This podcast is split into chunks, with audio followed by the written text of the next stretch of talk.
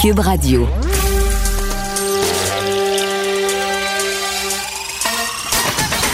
Jean-François Barry.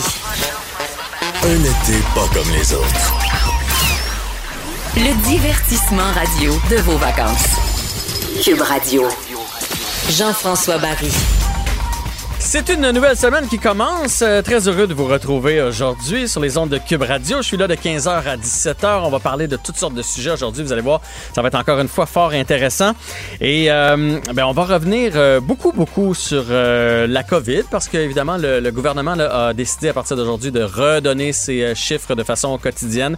Il va y avoir aussi deux points de presse par semaine. Donc, je vous le dis, 5 décès et 72 cas supplémentaires depuis euh, 24 heures. Et comme on les avait pas donnés depuis 4 ou euh, 5 jours, là, 37 décès depuis 4 jours, en fait, 311 nouvelles euh, infections enregistrées. Donc, euh, c'est quand même sous contrôle. C'est une bonne nouvelle euh, au euh, Québec. Par, contre, euh, Dr Arruda est encore en train de faire euh, son point de presse euh, présentement et il nous rappelle à quel point il faut être prudent si on veut continuer d'avoir droit à une certaine liberté. Disons ça comme ça. Il y a un peu dit ça en début de point de presse, c'est comme un déconfinement confiné. Fait que oui, on a le droit de faire des activités, oui, on a le droit de commencer à, se voir, mais il faut pas oublier les règles qui nous ont permis justement d'avoir euh, cette liberté qu'on a cet été. On n'a qu'à regarder aux États-Unis où ils ont fait semblant qu'il n'y avait rien et c'est l'apocalypse euh, du côté des États-Unis. On se demande même de quelle façon ils vont se sortir de ça. Alors soyons brillants, soyons intelligents.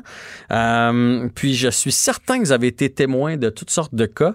En fin de semaine, ça a donné, on recevait à souper. Donc évidemment, on a été faire euh, l'épicerie. Puis euh, hier, j'ai dû aller faire quelques emplettes. Puis j'en reviens pas à quel point on a oublié les consignes. J'ai vu, j'ai failli intervenir, mais j'aime pas la chicane. Il y a une dame qui est en train à l'épicerie de, était dans, avec son sac de cerises. Puis, euh, elle avait son masque, donc il n'y a plus de danger, j'imagine, si tu as ton masque. Et elle se faisait un beau sac de cerises. Donc, elle avait trois sacs de cerises, puis elle triait les pas belles, puis elle mettait les belles dans son sac. Je comprends bien parce que c'est choquant quand on arrive à la maison puis qu'on a la moitié des cerises dans notre sac. Sauf qu'elle elle manipulait les cerises de tout le monde. Fait qu'il faut juste se souvenir qu'il y a à peu près un mois, on n'avait même pas le droit de toucher à rien dans l'épicerie. Si tu prenais une boîte de céréales, puis t'envoyais une en spécial à côté, ben on te suggérait de quand même la prendre si tu y avais touché. Et là, soudainement, on touche aux fruits de tout le monde. Fait que, souvenons-nous de ça. Hier, euh, j'étais chez Sale, pour ne pas le nommer, pour euh, des petits euh, trucs de pêche. Et il y avait du monde comme ça, pas de bon sens, parce que là, tout le monde se met au plein air cet été au Québec. Puis ça, c'est une bonne nouvelle, j'ai rien contre ça. Mais là, on fait plus attention à rien. Les gens se mettaient des lunettes soleil dans le visage. Puis, fais-tu bien celle-là? Puis, hop, un petit chapeau. Puis là, on touche à tout. C'est comme si là, on oubliait qu'il y a quelques semaines, on n'avait pas le droit de toucher à rien. Alors, soyons vigilants. Et d'ailleurs, on va beaucoup s'intéresser aujourd'hui aux suites, au contre-coup, au fait qu'on va avoir un été différent. Euh, on va parler euh, de, euh, de moto, parce qu'il y a beaucoup de personnes qui vont se mettre à faire de la moto cette année. On va parler aussi du fait qu'il va y avoir peut-être plus de noyades, parce qu'il y a plus de piscines, plus de gens à la maison, etc., etc., etc. Donc, on va parler de ça. Et d'ailleurs, hier, pendant que j'étais en train de magasiner, ça m'a effleuré l'esprit de, OK, tous ces gens-là partent en camping et visiblement, puis pour avoir à parler aussi avec quelques personnes des pourvoiries, il y a beaucoup de, nouveaux adeptes et, ça, c'est parfait. Mais visiblement, hier, j'écoutais les discussions des gens qui s'ach- s'achètent des tentes, des sacs de couchage, des brûleurs et tout ce que ça prend pour manger en forêt. Tu fais OK, les autres n'ont jamais fait. Si tu achètes tout le, tout le package, parce que tu n'es jamais parti en, en forêt, tu n'avais rien chez vous. Euh, puis je trouve qu'il y a peu de sensibilisation qui se font. C'était la même chose. J'ai rarement vu autant de gens sortir avec des cannes à pêche.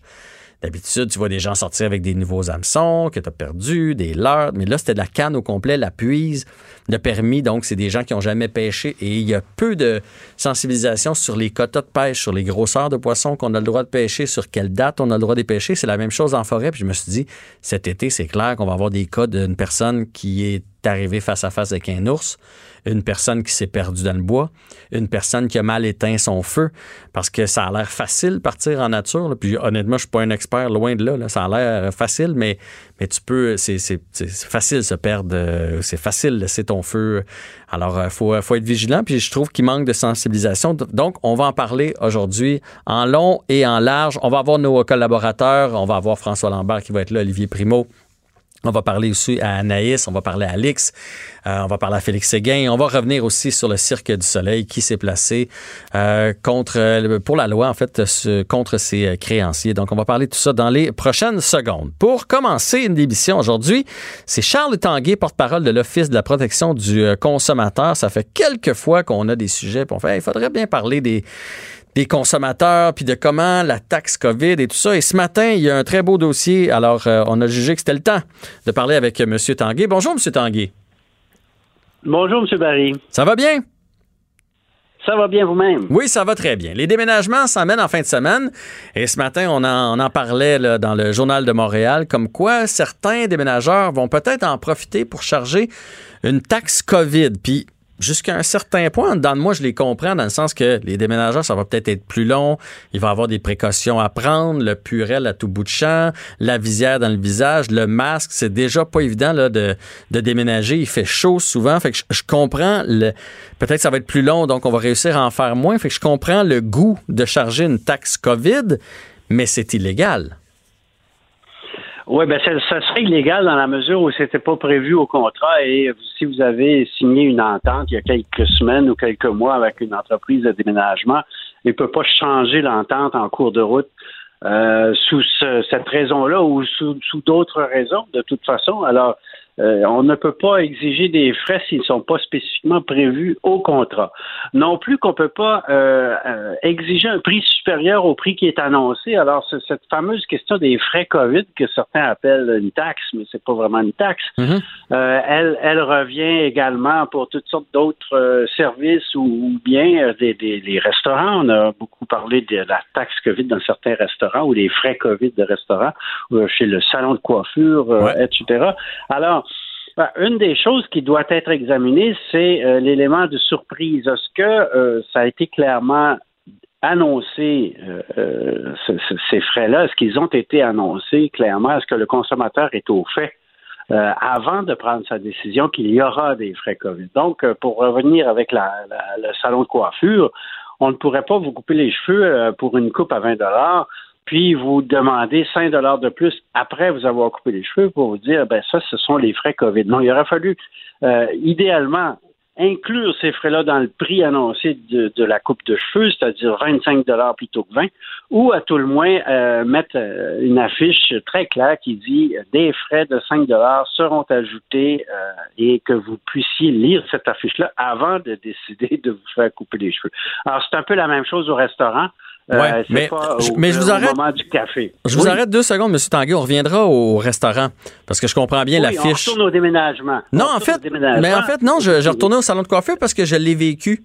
Je, je, je l'ai vécu. je suis allé me faire couper les cheveux.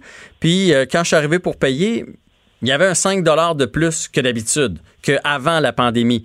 Mais on m'a pas dit que c'était une taxe, on m'a pas dit que c'était un frais COVID. On m'a juste chargé 5 de plus dans le fond, il n'y a rien que je peux faire. Euh, le coiffeur a le droit de charger le prix qu'il veut pour sa coupe, puis d'un salon de coiffure à l'autre, ça change de toute façon. Fait que j'ai pas, pas de moyens, j'ai pas de recours là-dessus. Oui, tout à fait. Ce qui, est, important de noter, effectivement, c'est que les commerçants sont libres de fixer les prix qu'ils veulent. Là-dessus, il n'y a pas de, il y a pas de, à la loi sur la protection du consommateur d'éléments qui nous permettent de dire non, c'est trop cher ce que vous nous chargez.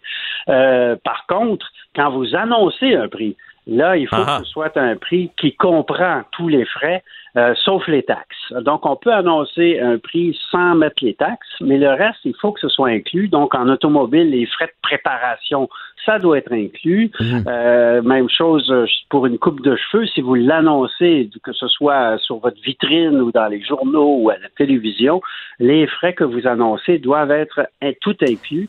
Et donc, dans le déménagement, ben, s'il y a des frais, si le, coût total du déménagement est, inscrit au contrat, ben c'est ce prix-là que vous allez payer à la fin du déménagement.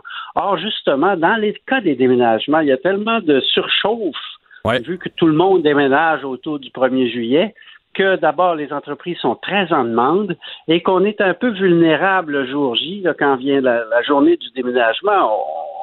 On ne peut pas trop demander aux déménageurs sans risquer d'avoir des représailles. D'abord, ils arrivent souvent en retard. Ensuite, mhm. Euh, ils peuvent menacer de garder vos biens dans le camion si vous ne payez pas mhm. l'extra qui vous charge. Et souvent, il y a effectivement euh, des prétextes. Tous les prétextes semblent bons en déménagement chez certaines entreprises, entendons-nous, elles sont pas toutes comme ça, mais pour facturer euh, des frais supplémentaires. Vous m'aviez pas dit que c'était un deuxième étage, vous m'aviez pas dit que votre frigo était lourd, des choses comme ça. Euh, or, euh, il se pourrait que certains déménageurs trouvent dans la COVID un beau prétexte pour facturer des extras. Ça peut être légitime aussi. Vous, l'avez dit au début, effectivement, peut-être qu'ils doivent prendre des précautions, qu'ils doivent garder des distances, ça prend plus de temps. Les frais COVID peuvent être tout à fait légitimes mais il faut que ce soit fait, euh, de, façon transparente, effectivement. Il faut le dire avant de commencer. Il faudrait idéalement s'entendre avec son client. Écoute, ce que tu trouves raisonnable si je te facture 40 euh, dollars de plus parce que... Et je suis certain qu'il y a bien des consommateurs qui vont être d'accord avec les restaurateurs, le coiffeur ou le déménageur qui, qui lui aussi euh, cherche à rentabiliser son affaire. Ah ben... Et, euh, facture des, des, coûts supplémentaires. Mais le, le mot-clé, c'est la transparence. On ne veut pas être coincé à mhm. payer des choses sans avoir été prévenu à l'avance, parce que sinon, ben, le principe est simple. Pourquoi la loi dit ça? C'est parce qu'on est attiré souvent par un prix. Donc, si on s'assoit au restaurant puis on s'attend à payer notre pizza 15 ben, c'est sûr que si on apprend à la fin qu'elle nous coûte 25 peut-être qu'on serait allé manger ailleurs. Mais M. Tanguy, je comprends bien ça. Puis moi, sans qu'il me le dise, j'ai bien compris que le 5 pièces de plus allait probablement parce que parce qu'ils font moins de coupe de cheveux. Tout ça, j'ai pas chialé. Puis si j'arrive au resto puis que sur le dessus du menu, c'est écrit un, 2 sera ajouté à votre euh, à, votre facture, je comprends ça puis j'ai pas de problème avec ça. Mais mettons que j'arrive pour déménager comme vous dites. Mettons que je suis supposé déménager mercredi matin. Puis là, il arrive à la maison à 8 heures. Mes, mes, mes, mes boîtes sont toutes euh, pactées. Puis envoie donc, on est prêt. Et là, il débarque puis il fait, bon, on s'est entendu que ça allait être 500 dollars. Ça va être 600 cette année à cause de la taxe COVID. Mais qu'est-ce que je peux faire? Je suis, je suis, je suis pris, là. Euh, tout est un boîte, puis il faut, que, il faut que je sorte. Fait que euh, j'appelle qui dans ce temps-là? je, m'entends à l'amiable ou vous, vous proposez qu'on appelle tout de suite quelqu'un pour, mettons, l'Office de la protection des consommateurs? Le jour même, c'est difficile, effectivement. Ben, D'abord, bien des bureaux sont fermés au 1er juillet parce que c'est un jour férié. Ensuite, euh, vous voulez pas indisposer le déménageur parce qu'il pourrait euh, tourner des coins ronds puis euh, ben abîmer vos meubles, des choses comme ça. Alors, vous lui offrez des rafraîchissements puis vous lui dites que vous n'aimez pas bien ça payer que payer autre chose que ce qui était convenu. Vous pourriez toujours, après coup, euh, appelez à l'office, vous plaindre contre cette pratique-là et réclamer la différence par une mise en demeure qui sera envoyée au déménageur en question. Vous dites euh, le prix convenu, c'était ça, puis euh, vous, vous réclamez la différence, c'est-à-dire le prix que vous avez payé parce que vous l'avez payé un peu sous, sous la pression et mhm. euh, parce que vous n'aviez pas le choix de le payer. Maintenant, vous pourriez aussi tenter de vous entendre. Écoute, euh, je comprends, mais peut-être 100 dollars c'est beaucoup. Euh, que si tu dirais 50 Bon, idéalement, on essaie de s'entendre. À défaut de quoi, on peut toujours revenir à la charge en payant sous protège, on appelle, c'est-à-dire payer, mais en disant que vous contestez la façon de faire et que vous avez l'intention d'exercer un recours contre lui. Alors, entre tous ces extrêmes, il y a, j'imagine, plein de cas de figure possibles de, de, de négociation ou de et ça dépend aussi de l'entreprise en question. Si c'est un un type avec une remorque que vous avez pris euh, sur Kijiji, vous avez juste son numéro de cellulaire, ça se peut que vous n'ayez pas grand choix que ben d'accepter de payer. Là. Fait que dans le fond, là, dans un monde idéal, on fait comme on fait depuis trois, quatre mois, là, depuis le début de cette histoire-là. On est conciliant le plus possible. Tout le monde met de l'eau dans son vin, puis on essaie de s'entendre. On se chicane pas avec les déménageurs le matin même. On se chicane pas avec le restaurant non plus. Puis euh, au pire, après, on les dénonce à l'Office de la protection du consommateur, puis euh, il arrivera ce qui arrivera. Bon, ben merci. Ça peut être ça. C'est jamais mauvais de montrer qu'on connaît nos droits quand même, et qu'on n'est pas non plus des valises. Mais ça, vous avez bien raison. Ne serait-ce que de dire, ben écoutez, moi, je suis pas d'accord que le 100 m'a vous le donner, mais je vous avertis, je vais vous dénoncer parce que vous avez pas le droit de le faire. Euh, généralement, le client fait, oh, oh, oh, oh, lui, euh, pas le client, en fait, l'entreprise le, le, va faire, ah, OK, lui, il se laissera pas faire, puis il va peut-être être plus négociable. Fait que c'est pour ça, d'ailleurs, qu'on vous a reçu en entrevue aujourd'hui. Charles Tanguay, ben, porte-parole de l'Office de la protection du consommateur, ça a été très agréable et on se souhaite un déménagement sans, sans souci et sans querelle cette année.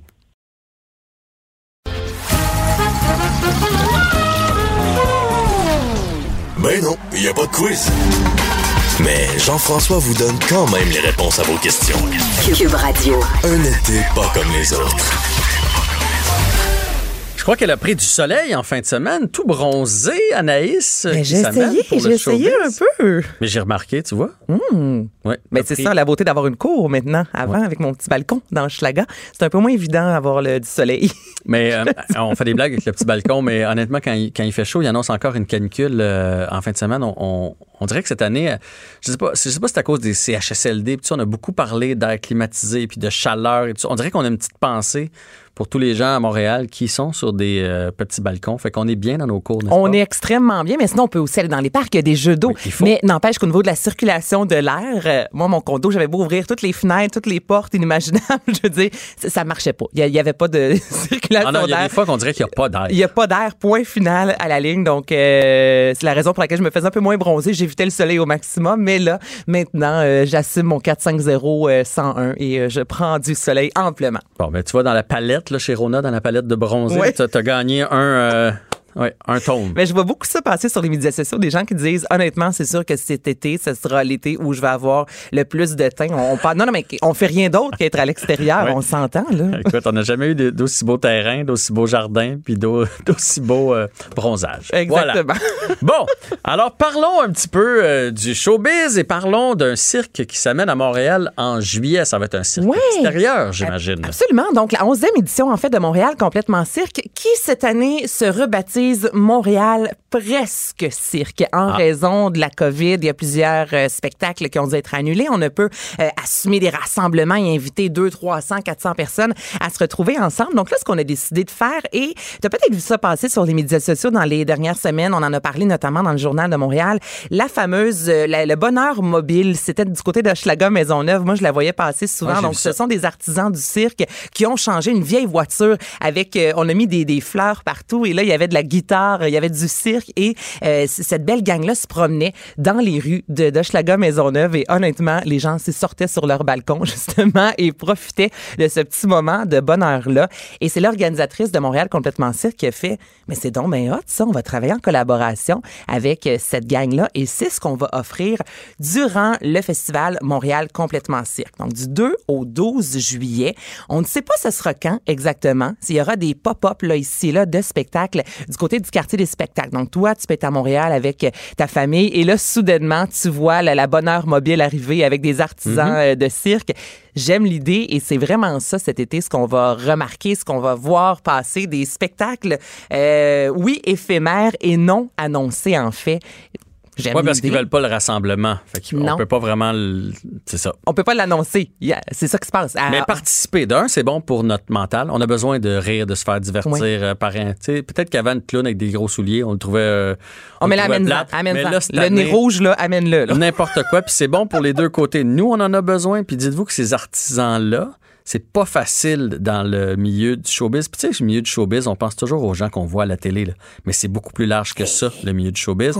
Pensez à tous les artisans qu'on voit d'habitude dans le vieux port, là, celui qui fait la statue, là, qui ne grouille pas, puis l'autre qui ils peuvent pas travailler là, cette année. Fait quand ils trouvent des façons originales comme ça de travailler puis de se tenir en, forme, disons ça mhm. comme ça, autant mentalement que physiquement, il faut les encourager. Il ben, faut prendre tout ce qu'on peut. Et là, il y a plein de villes comme ça qui offrent des spectacles similaires à Longueuil. C'est sorti il y a quelques temps de ça aussi. Euh, Émile Blodeau, entre autres, là, qui va se promener dans une caravane. Ça a l'air d'un gros char allégorique finalement. Puis lui va faire son spectacle en se promenant dans les rues euh, de la ville. Et avec Montréal Presque Cirque, il va y avoir quelques concerts avec l'Orchestre symphonique de Montréal. Et l'OSM, un peu plus tôt ce matin, annonçait, ça je trouve ça fantastique, une soixantaine de concerts encore là qui euh, seront annoncés quelques heures à peine sur les médias sociaux avant de se dérouler. Et là, ils vont faire appel à des comédiens, exemple Sophie Cadieux, qui va venir lire un passage d'un bouquin, des danseurs. Et ils vont se promener dans des parcs à Montréal, près de monuments et près des CHSLD. C'est une des demandes pour que les personnes âgées puissent sortir et venir profiter de ça. Donc, on- ce sera vraiment un été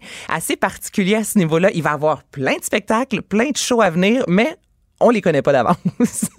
Mais c'est quand même. non, non, mais c'est quand même ça. C'est quand même ça. À un moment donné, tu vas, tu vas entendre passer dans ta rue. Oh, il y a de la musique. Fait que sortez sur le balcon, ça va être Ben, le temps. exactement, mais j'aime, j'aime, j'aime l'idée. Voilà. Il y a peut-être des idées qui vont rester même à travers les années. Peut-être que dans deux ans, dans trois ans, il y a certaines de ces idées-là qui vont encore. euh, là, c'est en temps de COVID, mais je pense qu'en temps normal, il y a peut-être de ces idées-là qui vont, qui vont continuer de Ben, tu vivre. sais, tu penses à l'exposition agricole de Saint-Hyacinthe qui fonctionne, qui a plus de 25 ans, si je me trompe pas, là, en termes de longévité, avec tous bon, les, les fameux tracteurs, c'est un classique. Mais imagine-toi là, si on décidait maintenant que à chaque année, dans la ville, à un certain moment, il y a une parade de tracteurs. On sait pas trop quand ça va arriver. Je- honnêtement, ça, moi, j'achète. Là, je suis en train de manger dans un restaurant et je vois plein de tracteurs comme ça se balader, exemple sur des cascades. Donc oui, je pense que l'idée peut faire du chemin et c'est une belle façon de. Il y a des festivals, mais de faire vraiment vivre la ville au complet. Donc euh, voilà, c'est lancé dans le cosmos. Bon, mais c'est lancé dans l'univers. C'est lancé dans Euh, l'univers. Par contre, par contre, ça, c'est des bonnes nouvelles pour nous. Par contre, du côté de Broadway, de moins bonnes nouvelles. Puis, honnêtement, c'est pas vraiment surprenant avec la situation aux, États-Unis. Non, non, et ça fait, écoute, euh, depuis, je te dirais, deux, trois mois, à chaque semaine ou presque, il y a une ou deux pièces de théâtre qui est tout simplement annulée. Donc là, on a appris aujourd'hui que Broadway va rester fermé jusqu'en 2021. Frozen, exemple, qui était vraiment le gros succès de, Bro- de Broadway, sorti au mois de mai, disant nous, écoutez, c'est fini, ça fonctionne pas, on revient pas, c'est sûr, pour la prochaine saison. Même son cloche pour euh, Beetlejuice, entre autres. Et ça coûte de l'argent. Dis-moi un chiffre comme ça. Là. Si tu penses créer une comédie musicale sur Broadway, combien tu penses que les producteurs doivent débourser de sous? Avant même de la jouer. Là. Avant de la, jouer, là, juste au niveau de la, production, le, coût euh, des, des costumes, des comédiens, des Costumes, les répétitions. répétitions. euh, écoute, je sais pas, 250 000? Et mon Dieu, t'es loin. T'es, t'es- t'es- tu sais, t'es en glace, là. T'es loin. vrai? ah Un oui. million? 68 millions. C'est Hein? le coût de la comédie musicale la plus dispendieuse produite sur Broadway et c'est Harry Potter en 2018. Là, je suis allée voir des billets, ça partait à 150 dollars, ça peut aller jusqu'à 600.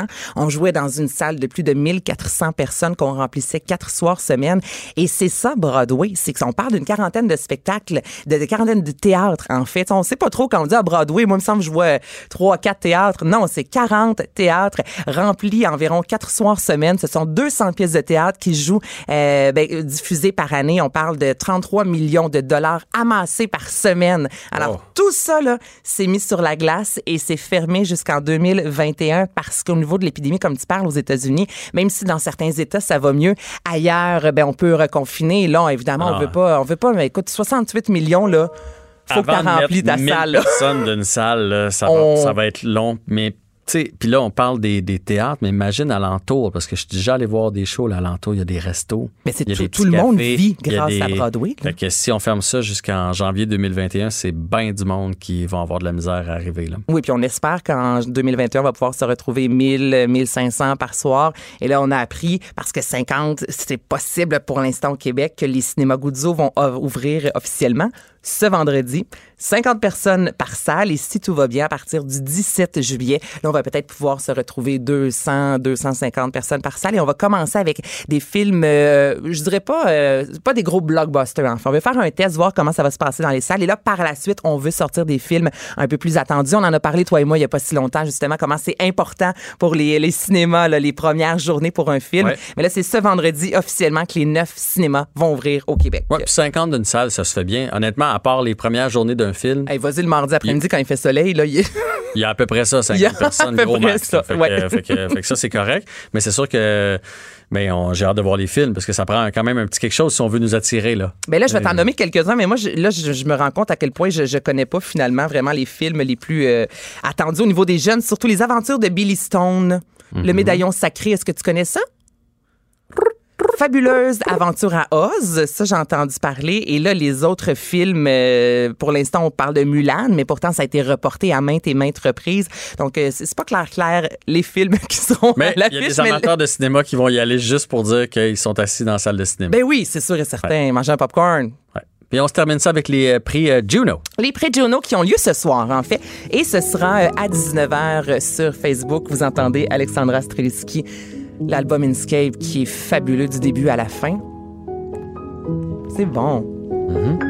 J'adore ça. Fait que c'est une remise en ligne. Remise en ligne, parce que imagine-toi que ça devait avoir lieu à la base le 15 mars à Saskatoon. Et là, évidemment, impossible même de prendre l'avion, impossible pour les gens de se déplacer. Donc là, on a décidé euh, de remettre ça ce soir, comme je vous dis, à 19h. Alexandra Streliski, l'artiste québécoise qui récolte le plus de nominations, soit trois, notamment avec des albums euh, des, dans des, une catégorie prestigieuse, plutôt comme découverte de l'année, album de l'année, au côté, exemple, de Brian Adams, ce qui est vraiment pas négligeable. Et dans les artistes présentement, album francophone, on va se voir ce soir qui va remporter, entre autres, entre Fred Pellerin, Jean Leloup, Corias, Les Louanges et euh. Alors, manquez pas ça à 19h. On remet ça là, pour les meilleurs artistes canadiens. Puis est-ce qu'il y a comme des animateurs quand même ou ça va être juste comme des prix qui se donnent un en arrière de l'autre? Mais tellement bonne question. Tout, tout, tout a été euh, déjà enregistré et on a demandé à chaque artiste qui est en nomination de faire un remerciement. Donc là, il y aura pas d'artiste disant, mon Dieu, j'étais pas prêt, je pensais pas Ah, gagner. non, ça, c'est sûr que là, hein? Parce qu'à tout bon gala, dans chaque bon gala, il y a ce moment-là de Oh, je pensais pas gagner. Non, non, prépare-toi, s'il vous plaît. Là, t'as une chance sur Oui. cinq. Écris un petit quelque chose quelque part. Donc là, les artistes ont déjà enregistré leur remerciement et ce soir, ben, ce sera, ce sera diffusé. Mais tout ça, c'est déjà, euh, c'est déjà canné, comme on dit en bon québécois. Bon, ben on va sûrement reparler demain pour Absolument. savoir euh, qui a gagné tout ça. Merci beaucoup. Anaïs. Gertin-Lacroix. On y va avec Olivier Primo dans quelques secondes. Le, le commentaire de Olivier Primo, un entrepreneur pas comme les autres. Hey, Olivier Primo, t'étais où? J'ai manqué de batterie, mon téléphone a rechargé, puis ça allait pas bien mon affaire. Là, là c'est pas une bonne journée. Mais c'est pas grave, Anaïs euh, a pris ta place et euh, en échange, Anaïs, tu disais, c'est un, un repas au restaurant hein, que tu voulais avoir, c'est ça. Vu qu'elle t'a dépanné, elle veut un repas au restaurant euh, quand tu vas ouvrir ton resto. Ça va lui faire plaisir, Anaïs. Elle, elle est déjà partie. Elle est déjà partie. Comment ça va? T'as passé un bon week-end? Euh, très bon week-end. Euh, je me suis reposé en masse, puis euh, prêt à faire feu pour cette semaine. Bon, ben ça, c'est une bonne nouvelle. J'avais hâte de discuter de sport avec toi. Je sais que tu Oui. suis beaucoup le sport. Et j'ai une question à propos de la loterie. Comment tu as trouvé la, la loterie qui finalement va faire en sorte que c'est une des équipes qui vont se faire éliminer au premier tour, qui va avoir le droit de mettre la main sur Alexis Lafrenière? Donc, les équipes qui ont fini, qui ont terminé dernière, là, comme les Sénateurs, les Red Wings, tout ça, viennent de mordre la poussière. Euh, Est-ce que tu trouves que c'est une bonne nouvelle ou tu trouves comme moi que c'est scandaleux? Bon, premièrement, c'est scandaleux fois mille. Premièrement, c'est même gênant. La Ligue nationale paraît tellement mal là-dedans.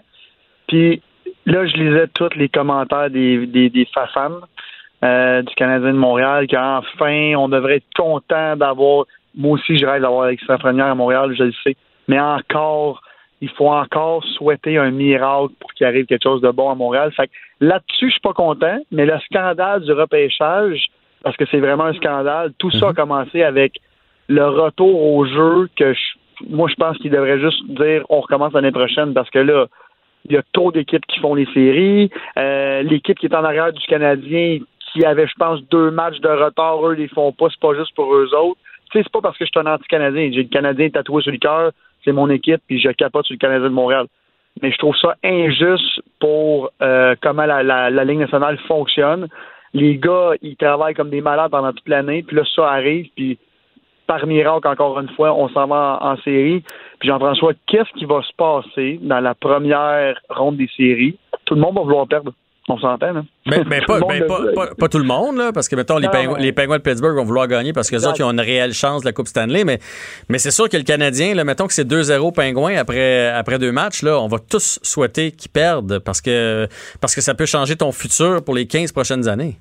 Exactement. Puis toutes les équipes qui vont dans cette position-là, euh, dans la dans, dans le fond de leur tête, ils vont tous se dire, surtout les dirigeants, peut-être pas les joueurs parce qu'ils ont, ils ont l'orgueil, les dirigeants, ils veulent, ils veulent tous là, Alexis Lafrenière, puis ils veulent tous les, les, les gros choix au repêchage.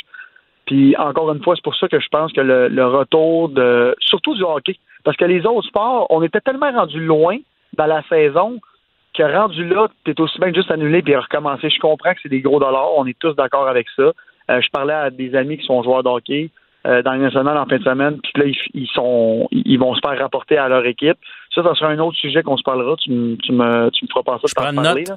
Je prends une note. Euh, puis je pense que tu vas bien aimer la discussion qu'on va avoir. Là, que- comment comment il faut que le- les joueurs retournent à leur équipe. Je, je te le dis, c'est tellement broche à foin ce qu'ils font dans la Ligue nationale en ce moment.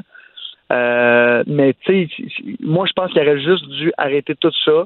Euh, parce que des grosses équipes crient à l'injustice, puis les, les, équipes moins bonnes comme la nôtre, euh, on croit encore aux miracles. J'adore les miracles. De tout mon cœur, je souhaite qu'on gagne la Coupe Stanley. Mais en, en, entre toi et moi, est-ce qu'on la mérite? Non, du tout. Euh, puis là, si Price goes à la tête, ça, ça se peut qu'on y aille au bout. Là. Fait que euh, je, sais, je sais pas quoi penser de ça. Ça se peut qu'on y aille au bout, mais ça se peut aussi qu'il gold sa tête juste une ronde, puis qu'après ça, on se fasse sortir en deuxième, puis que là, au lieu de repêcher 10, euh, 12e comme on aurait pu, qu'on se retrouve à repêcher 24e, puis que ça retarde encore. Euh, c'est un couteau à double tranchant, ce qui vient d'arriver. là. Ça peut aussi retarder notre développement pour beaucoup. Et pour tous ceux qui sont contents, là, tantôt tu parlais des, des fafans, là, pour tous ceux qui sont contents, dites-vous que que Lafrenière, advenant, euh, advenant, je sais pas moi, que les Maple Leafs de Toronto euh, se font sortir là, dans le 3 5 parce que tout peut arriver. Là, ils vont avoir été arrêtés pendant quatre mois. Fait que ça se peut qu'ils soient, hop, t'es pas game shape, tu te fais sortir et il pourrait avoir Alexis Lafrenière. Donc, il pourrait se retrouver avec Austin Matthews, avec Mitch Marner, avec John Tavares. Là. Fait que c'est, Et, là, et là, les équipes comme les Red Wings, comme les Sénateurs qui sont dans le bas du classement depuis un bout de temps, vont se faire dépasser par une équipe qui va avoir une relance rapide. C'est, vraiment du grand n'importe quoi c'est du grand n'importe quoi. Puis l'autre truc aussi, là, puis euh, je vais je vais taire son nom parce que je veux, je veux pas qu'il se fasse chicaner, mais on parlait de ça en fin de semaine. Là, on y retourne au jeu, ça recommence là. En plein milieu d'une ronde, il y a un gars qui pogne la corona, euh, la corona, la COVID. Ouais, ben Par défaut, euh, il annule la série. Qu'est-ce qui va se passer avec ça? Je trouve que c'est un retour précipité. Encore une fois, je le répète, je sais que Gary Bettman, il veut de l'argent, puis que les joueurs veulent se faire payer mais quand même, c'est quand même très dangereux, oui, pour la santé, mais encore plus pour la viabilité puis la crédibilité de la nationale. Tu sais, je, je, trouve ça un peu euh, précipité pour justement une ligue aussi riche que ça en plus. Là. Je pense qu'il aurait pu euh, il aurait pu juste comme passer à l'autre saison puis attendre que ça se calme, mais en tout cas, j'ai hâte de voir qu'est-ce qui va se passer parce que si, comme à Tampa Bay en ce moment, tout le monde tombe malade en plein milieu d'une série, parce que ça se peut que ça arrive. Mm-hmm. Parce qu'ils sont isolés pendant 14 jours, qu'il n'y a pas euh, quelqu'un qui, fait de la nourriture puis là, qui le donne à quelqu'un. Ils vont faire quoi, là? En finale de la Coupe cette année, l'autre équipe pogne le, le, virus. Qu'est-ce qui se passe? C'est reporté de 14 jours? C'est quoi, là? C'est tellement bizarre. Fait que les séries, c'est pas comme une saison régulière. Là. Ils annulent le match puis euh, on leur prend plus tard. Non, non, ils peuvent pas faire ça. Mais en même temps, euh, Olivier, tous les sports euh, tentent de repartir. Là. Je, je lisais que le baseball se sont finalement entendus. Il va y avoir une saison, une saison écourtée, mais il va. Euh, Tom Brady s'est pas en allé avec les, les, Buccaneers pour en pensant pas jouer. Là. Tout, tout le monde va essayer de, de repartir. Fait que c'est pas juste la Ligue nationale de hockey.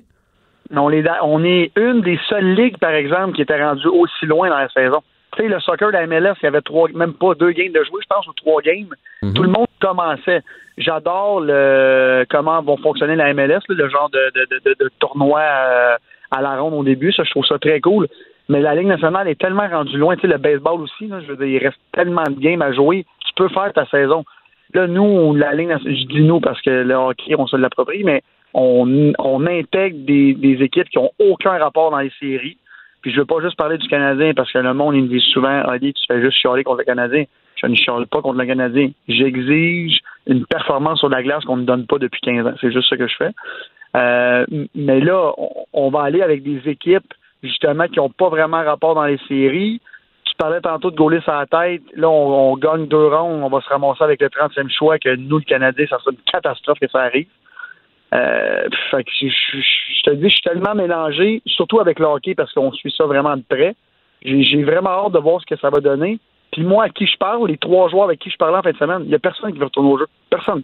Personne, personne. Est-ce que c'était tous des joueurs d'équipe euh, comme le Canadien qui n'ont aucune chance? Parce que moi, j'ai l'impression que les grosses équipes, mettons à Boston, si tu parles des gars de Boston, les autres, là, ils, ont une chance de, pour vrai de soulever le trophée. Ils veulent revenir. Ces grosses équipes-là, ils ont le goût de jouer.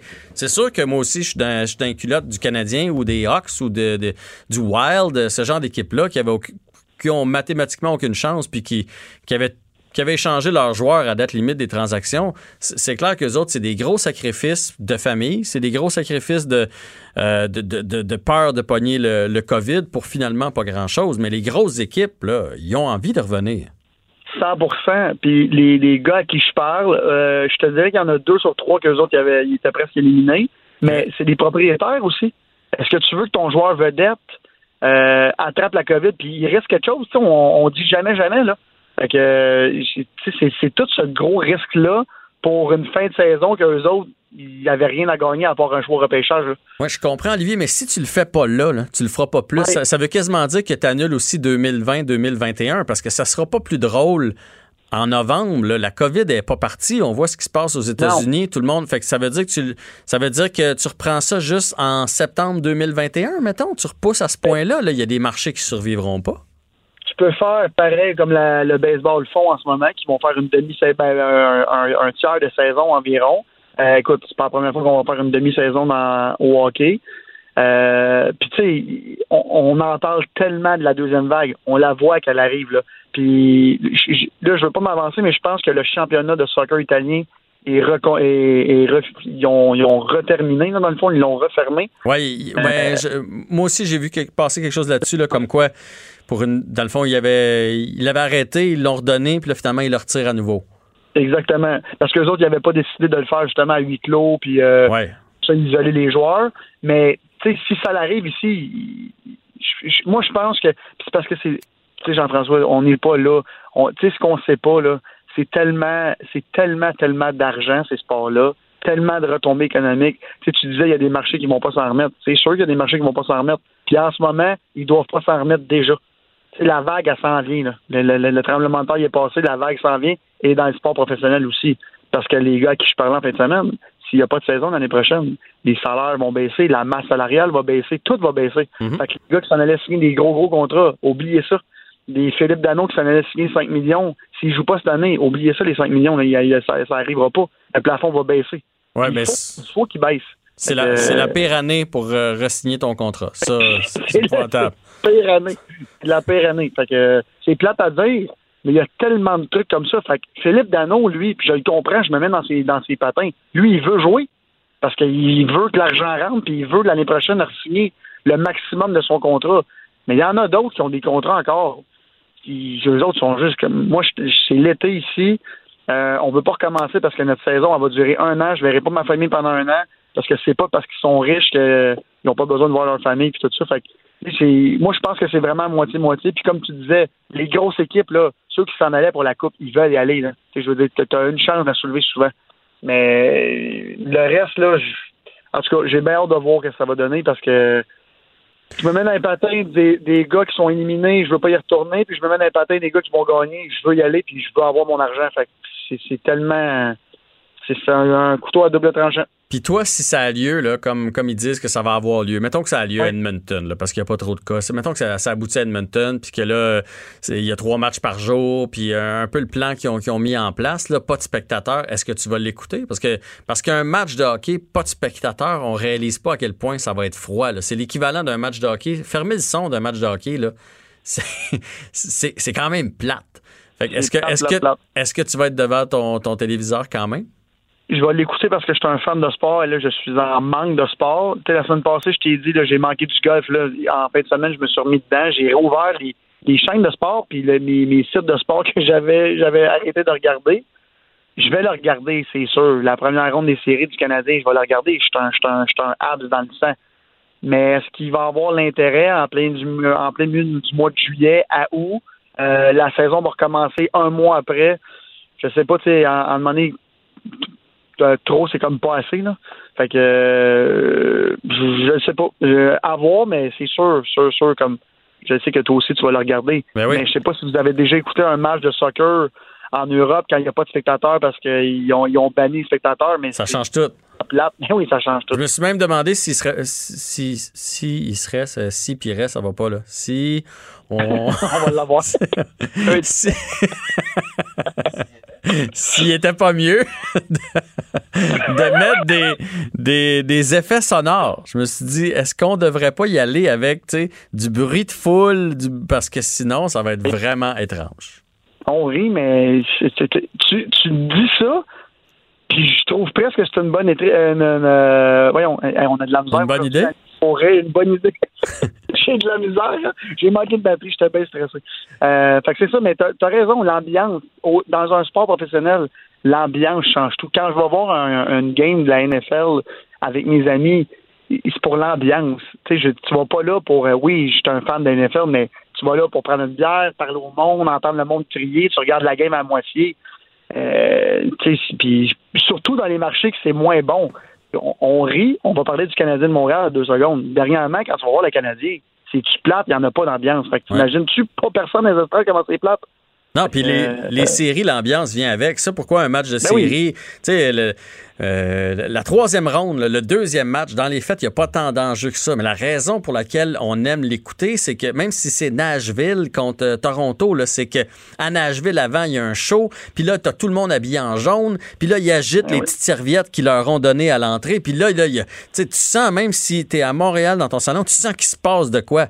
Là, ils ont ben besoin d'être imaginatifs en titi pour nous faire penser qu'il se passe de quoi. Il va falloir qu'il rappelle Ginette nous chanter l'hymne national, pas le choix. Ginette va être à Edmonton, puis elle va chanter tous les hymnes nationaux. Exactement. Je vais l'écouter au moins ça. hey, ben Olivier, c'était le fun de jaser sport avec toi. Euh, bonne chance avec tes batteries de téléphone. Je suis plugué en ce moment, tout est beau. Je suis bon, pour au moins trois heures. Là. Ah, OK. Ben malheureusement, c'est tout le temps qu'on a, mais on se reparle demain. Jean-François Barry. Pour nous rejoindre en studio, 187 Cube Radio. 1877 827 2346.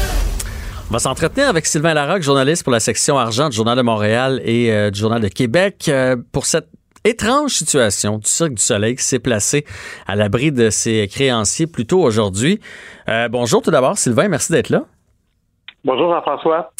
Sylvain, euh, là, moi, je veux que tu repartes du début. Je veux que tu repartes de la genèse parce que pour le commun des mortels comme moi, il y a un an, j'avais l'impression que le Cirque du Soleil, c'était la multinationale à acheter, que ça faisait des profits euh, mur à mur. Et là, soudainement, on apprend, je sais qu'il y a eu la COVID, mais j'ai comme l'impression qu'il y, a quelque chose que je saisis pas, il y a quelque chose qui s'est passé, puis que nous, on n'a pas su entre les différentes transactions. Oui, ben en fait, la, crise a commencé pour le cirque dès le début de l'année parce qu'on le sait que le, coronavirus a commencé en Chine. le, cirque a des, plusieurs spectacles en Chine, donc euh, dès le mois de janvier, ils ont dû annuler ces spectacles-là. Euh, donc déjà, les, revenus baissaient euh, dès le mois de janvier. Après ça, il y a eu, quand c'est arrivé ici en Amérique du Nord, tous les spectacles ont été arrêtés. Et ailleurs dans le monde, au mois de mars, mois d'avril, et là, ça fait euh, ben, en fait, ça fait plusieurs mois que le, cirque touche absolument aucun revenu. Mhm. Et euh, le problème du cirque, en fait, c'est que euh, ils sont très, très endettés. Et pourquoi ils sont très endettés? C'est parce qu'ils ont été achetés il y a cinq, ans maintenant par la Caisse de dépôt et un investisseur américain et un investisseur chinois.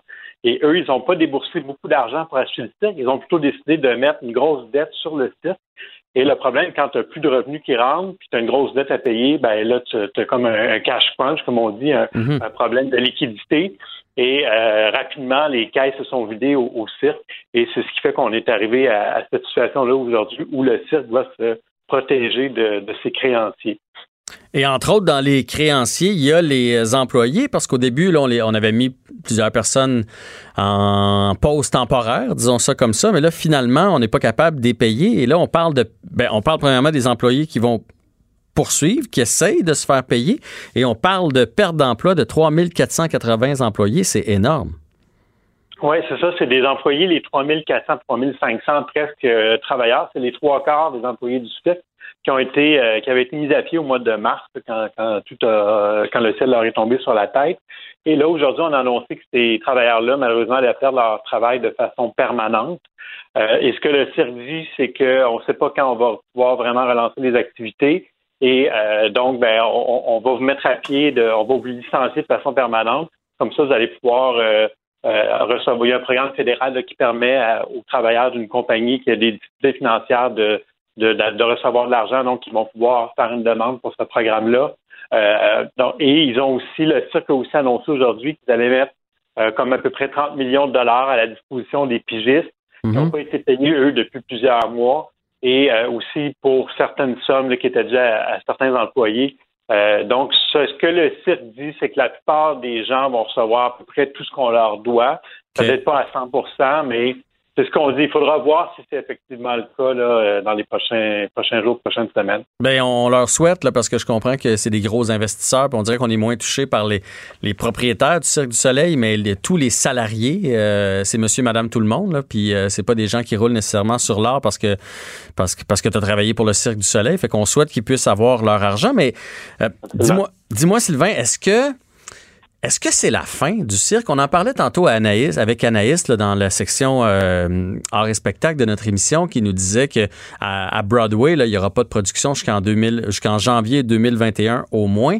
Cirque du Soleil, c'est la même chose. Le Tant qu'on donne pas le OK à avoir des milliers de personnes dans une salle, parce que les autres, c'est pas viable. À 50 personnes dans une salle, ils, ils repartiront pas la machine. Fait que ça pourrait être encore ça pourrait être encore très long. Est-ce que ça pourrait même signifier la fin du Cirque du Soleil? Ben, possiblement. On le souhaite pas, évidemment, parce que c'est une des entreprises les plus connues euh, québécoises, les plus connues dans le monde. Euh, donc, euh, vraiment, je pense que tous les Québécois souhaitent que ça, ça puisse être relancé. Mais c'est sûr que ça va dépendre combien de temps ça va durer, tout ça, parce que si on parle, comme vous dites, de, de 2021, peut-être que ça va être juin 2021, personne ne sait vraiment est-ce que ça va falloir attendre un vaccin? à un moment donné, les, les investisseurs vont, vont, vont un peu année. Là, c'est ce qui fait que le gouvernement a dû intervenir, mettre 200 millions de dollars US, presque 300 millions dans, le cirque aujourd'hui. Euh, et si on regarde les actionnaires actuels, dont le, fonds américain, les Chinois et la Caisse de dépôt, ils vont mettre 100 millions, donc quand même pas mal moins que le gouvernement. Ça montre la, part de risque qu'il y a dans, cette relance-là du cirque. Euh, c'est le gouvernement qui doit intervenir finalement pour s'assurer que le cirque soit comme conservé en, comme un peu mis en jachère en attendant que ça mm-hmm. revienne. Et euh, là, on garde le moins d'employés possible, puis on espère, on se passe des doigts pour que les salles puissent rouvrir le plus rapidement possible. Mais c'est sûr qu'à Las Vegas, peut-être que ça va pouvoir ouvrir plus rapidement. Euh, la question, c'est est-ce que ça peut être rentable, mettons, à 50 ou 60% de la capacité? C'est pas clair, parce que quand tu regardes un, spectacle du Cirque du Soleil, il y en a des gens sur la scène, ça fait beaucoup de salaire à payer. Et est-ce que tu peux rentabiliser? C'est pas, c'est loin d'être évident. Fait que je pense que ça va être une question de patience pour euh, l'avenir du, du Soleil. Mais non seulement ça, mais ça prend des visiteurs. C'est bien beau qu'il y ait le droit de le faire à Vegas, mais moi, je prendrai pas l'avion demain matin pour aller euh, passer une petite semaine à Vegas dans les conditions actuelles. Fait qu'il va falloir qu'il y ait des touristes euh, à Vegas parce que c'est pas les locaux qui vont faire vivre le, Cirque du Soleil. Mais tu as abordé le mm-hmm. fait que le, gouvernement vient de mettre 200 millions, donc 300 millions euh, canadiens, dans le fond, 200 millions US. On avait déjà une participation avec la caisse de dépôt. Fait que je crois que les Québécois sont inquiets de ça, qu'on est en train de mettre beaucoup, beaucoup de fonds publics au service du Cirque du Soleil. En quoi c'est une... Je comprends l'intérêt de garder notre fleuron, mais en quoi c'est une bonne décision financière de la part de l'État? Ben, je pense pas que c'est une décision financière, c'est une décision politique, c'est une décision économique vu l'importance du siège euh, du siège social du Cirque du Soleil à Montréal, puis du rayonnement du cirque. Puis on se dit, si ça tombe maintenant, ben, ça va être très, très difficile, voire impossible de relancer ça. Au moins, là, en, gardant le cirque actif, euh, on va, ça va être plus facile de le relancer, même si c'est juste dans un an. Et je pense qu'il y a une logique à ça. Puis quand même choquant, c'est que le cirque va garder euh, le, son lien d'emploi avec 700 travailleurs aux États-Unis, alors qu'ici, on met les gens à pied, on les licencie carrément. Euh, on dit que c'est pour faciliter la reprise éventuelle, mais c'est sûr que si j'étais un employé québécois du cirque, je regardais les Américains qui ne euh, sont pas payés, ils n'ont pas un salaire, mais ils gardent quand même leur lien d'emploi avec le cirque. Il y a comme un deux poids, deux mesures entre les, travailleurs québécois et les travailleurs américains. Donc, je pense que ça va, ça va peut-être faire jaser aussi au cours des prochains jours. Euh, Sylvain Larocque, je, me demandais aussi, parce que, tu sais, euh, quand on investit dans une compagnie comme ça, euh, on investit, il y, a une valeur marchande à, la compagnie. Dans le cas du Cirque du Soleil, si on enlève le nom, il n'y a rien, là. C'est des, costumes, c'est une idée, mais je veux dire, il n'y a, y a, pas de, a pas de matériel, il n'y a pas de marchandises, il n'y a pas. Fait tout cet argent-là, c'est vraiment pour la renommée du cirque? Oui, effectivement. Ben, il y, a, quand même des actifs comme euh, des euh, pas des brevets, mais des, des, marques de commerce, puis des euh, la, propriété intellectuelle. les, les, spectacles en eux-mêmes ont une valeur, que c'est de la créativité, tout ça. Mais vous avez raison de dire que de façon générale, c'est pas comme une usine ou une entreprise qui produit des biens qui a des inventaires et tout ça, où tu peux dire ben voici, il y a des actifs dans l'entreprise. Dans le cas du cirque, les actifs sont beaucoup plus intangibles, beaucoup moins concrets Et donc, euh, quand tu investis là-dedans, c'est plus risqué parce que si jamais il se passe quelque chose comme en ce moment, ben, tu n'as pas d'actifs sur lesquels tu peux te reposer pour euh, euh, récupérer ton argent. Tu peux pas vendre ça. sais. Même si tu vendais un spectacle du cirque à quelqu'un d'autre, tu serais pas capable de le monter lui-même. Mm-hmm. Donc, c'est ce qui rend compliqué ce dossier-là, effectivement. C'est un des aspects importants. Là, j'ai l'air très négatif, mais je leur souhaite le plus grand succès parce que le Cirque du Soleil, c'est un rayonnement planétaire, puis on veut garder ça. Et euh, j'ai une dernière question. J'ai lu le, commentaire de Daniel, Lamarre qui, qui dit qu'avec les propositions qui sont sur la table, qui sait, lui, que le cirque est sauvé et que tout le monde s'attendait à cette, euh, euh, le fait que le, cirque se place contre les créanciers. Qu'est-ce qu'il veut dire par là? Ben, c'est vrai qu'il avait annoncé il y a quelques semaines déjà que, euh, selon toute vraisemblance, on allait se retrouver dans cette situation-là. Euh, de là à dire que le cirque est sauvé, je pense qu'il ne faut pas aller trop vite en affaires. C'est sûr que d'avoir l'appui du gouvernement, c'est important. Sans ça, probablement qu'il ne serait pas passé au travers. Euh, mais c'est comme on, ça revient un peu à ce qu'on disait au début. Euh, ça va dépendre combien de temps la, crise va durer. Est-ce que les est-ce que les artistes vont être là aussi? Mettons que ça reprend juste dans neuf mois. Mhm. Est-ce que les artistes vont être encore là? Est-ce qu'ils vont se trouver un autre emploi? Reformer tous ces gens-là, ça prend beaucoup de temps, euh, ça coûte beaucoup d'argent. Est-ce que ça va être viable de reprendre ça dans neuf mois? Même si là, on réinjecte 300 millions US, est-ce que ça va être suffisant? Tu sais, c'est des business qui coûtent très cher euh, et tant qu'il n'y a pas de, de revenus qui rentrent, euh, c'est vraiment pas évident. Donc, euh, moi, je serais pas trop. Je dirais pas tout de suite que malheureusement le site est sauvé tout de suite. je pense que ça va leur prendre un petit peu de chance pour les aider. Hmm. Fait que si, tu gagnes 10 000 demain matin, tu l'investis pas dans les actions du Soleil, c'est ce que je comprends. Non, euh, non, effectivement, malheureusement, non. OK. Sylvain Larocque, un gros merci. C'était clair, c'était précis. Ça nous a aidé à mieux comprendre euh, cette, euh, cette nouvelle aujourd'hui. Donc, le Cirque du Soleil qui se place à l'abri des créanciers. Alors, merci du temps et on continue de te lire dans le Journal de Montréal et le Journal de Québec. Jean-François Barry. Un retour à la maison aussi rafraîchissant que votre air climatisé dans le tapis. Radio. Un été pas comme les autres. Le, commentaire de Félix Séguin, un journaliste d'enquête pas comme les autres. Félix Séguin, bonjour. Bonjour Jean-François. Bonjour. Est-ce que tu as ton masque, Félix? Euh, ben là, j'ai pas besoin d'avoir mon masque parce que je suis en auto. Mais j'ai mon masque. En fait, j'en ai même euh, plusieurs sortes. Mais t'en as dans la vie. Puis euh, je dis ça parce que ça vient d'être confirmé par euh, divers médias. Demain, Québec annoncerait, euh, en tête, avec en tête le, premier ministre François Legault, le port du masque obligatoire dans les transports en commun.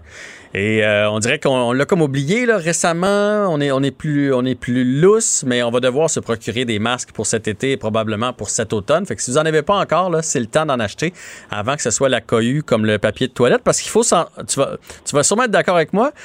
Tout dépendamment de notre, visage, il faut s'en trouver un confortable. Oui, oui, moi j'ai fait quelques essais, puis je peux te confirmer qu'avec euh, ma jolie bouille bien ronde, et puis c'est pas c'est pas sûr que ça fait toujours. Mais, euh, mais j'en ai trouvé un, super bleu qui a été fait au Québec et puis c'est ma blonde qui m'a conseillé de prendre ça puis ça me fait euh, ça me fait comme un gant en fait cette affaire là mais le seul la seule chose c'est que moi je suis au travail à vélo alors, euh, tu vois, ça sera c'est, du transport euh, c'est du transport actif, puis c'est ce que je fais un peu là, pour, euh, pour aller au boulot. Alors, j'aurais pas besoin probablement de porter de masque puisque je ne fréquenterai pas les transports en commun, à moins que ma décision change là, cet automne. Et évidemment, ben, on va se conformer aux règles. Et puis, juste te dire, parlant du masque, j'arrive de tournage, je te parle sur l'autoroute 20 entre, Québec et Montréal. On arrive de tournage en Gaspésie. Et je peux te dire que j'ai pas vu beaucoup de masques, à part les gens de la ville, évidemment, qui commencent à envahir la côte gaspésienne, là, avec leurs leur roulottes et, euh, et etc. Ben, je ne sais pas ce que tu es allé faire en, Gaspésie, tu vas peut-être me le dire, mais moi, j'ai beaucoup de familles en, région, pas en région éloignée, et c'est une, une toute autre réalité. Eux autres, il y a des gens, là, moi, je jase avec la famille, là, des flèches dans les épiceries là, pour te dire dans quel sens aller. Ils n'ont pas vécu ça. Là. Il, y avait quand moi, je leur racontais ça, ils en, en revenaient pas. Fait que, fait que c'est sûr qu'en Gaspésie, les gens de là-bas ont l'impression que le virus, il est loin, mais là, le virus, il s'en vient. Non, puis écoute, je te raconte une petite anecdote de tournage comme ça avant justement de faire euh, de, de- de commencer notre tournage hier matin. euh, je décide d'aller faire une longue sortie à vélo. Et puis, je décide de- d'emprunter là, la route, je pense, la route 299 là, qui mène au Parc national de Gaspésie. Mhm. Et on m'avait bien dit, euh, c'est celle qui part de Saint-Anne-des-Monts, puis qui traverse jusqu'à Chandler, euh, et qui, pénètre dans le parc de Gaspésie. Puis on m'avait bien dit, fais attention si tu veux euh, prendre cette route-là.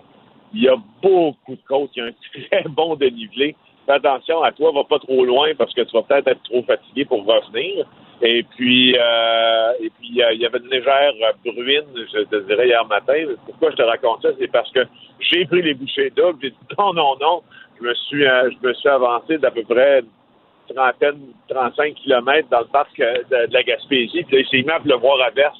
C'était des côtes, mais c'était un dénivelé absolument incroyable. J'étais mort, brûlé, j'avais froid. Et je suis allé cogner chez des gens en disant, écoutez, je, je, je peux utiliser votre téléphone parce qu'il faut que j'appelle mon caméraman pour qu'il vienne me chercher. Et justement, pour te dire à quel point c'est différent, ben là, euh, c'était l'hospitalité gaspésienne, tu sais, c'était pas de masque, puis reste à des, reste manger avec nous autres, Ben oui. grosses, les- vous, les- le monsieur voulait me grosse poignée de main, le high five, monsieur, je peux pas, je peux pas, je peux pas vous toucher, je peux pas. C'est un gars de la ville, je peux pas. Mais c'est ça, c'est bien différent, en fait. C'est- bien différent, puis c'est des gens hyper chaleureux, fait que, fait que ça m'étonne pas. J'avais eu la même discussion avec quelqu'un dans ma famille qui, qui, qui- qui voulait que j'aille à la, la fête de mon filleul. Puis il a dit, ben, tu restes- j'ai dit, ouais, mais c'est quand même un peu loin. Il dit, ben, tu resteras à coucher. Fait ben non, mais. puis là, on parle du mois de mai. Je ben, je peux pas. Je peux même pas rentrer chez vous. Je peux pas rester à coucher. Ah, voyons donc. Lui, il est fermier. Il a fait, hey, ici, on, ici, on est dans la nature. Fait, ouais, mais tu, tu veux pas que ce soit. C'est justement ça. Je veux pas l'amener chez vous, le, le microbe. Enfin. Ça. Bon, allons-y avec euh, les sujets que tu m'avais envoyés et ces fameux vols de, de bijoux. Là. On en a entendu parler en fin de semaine? Et là, il y a un nouveau cas. euh, une femme dans un CHSLD.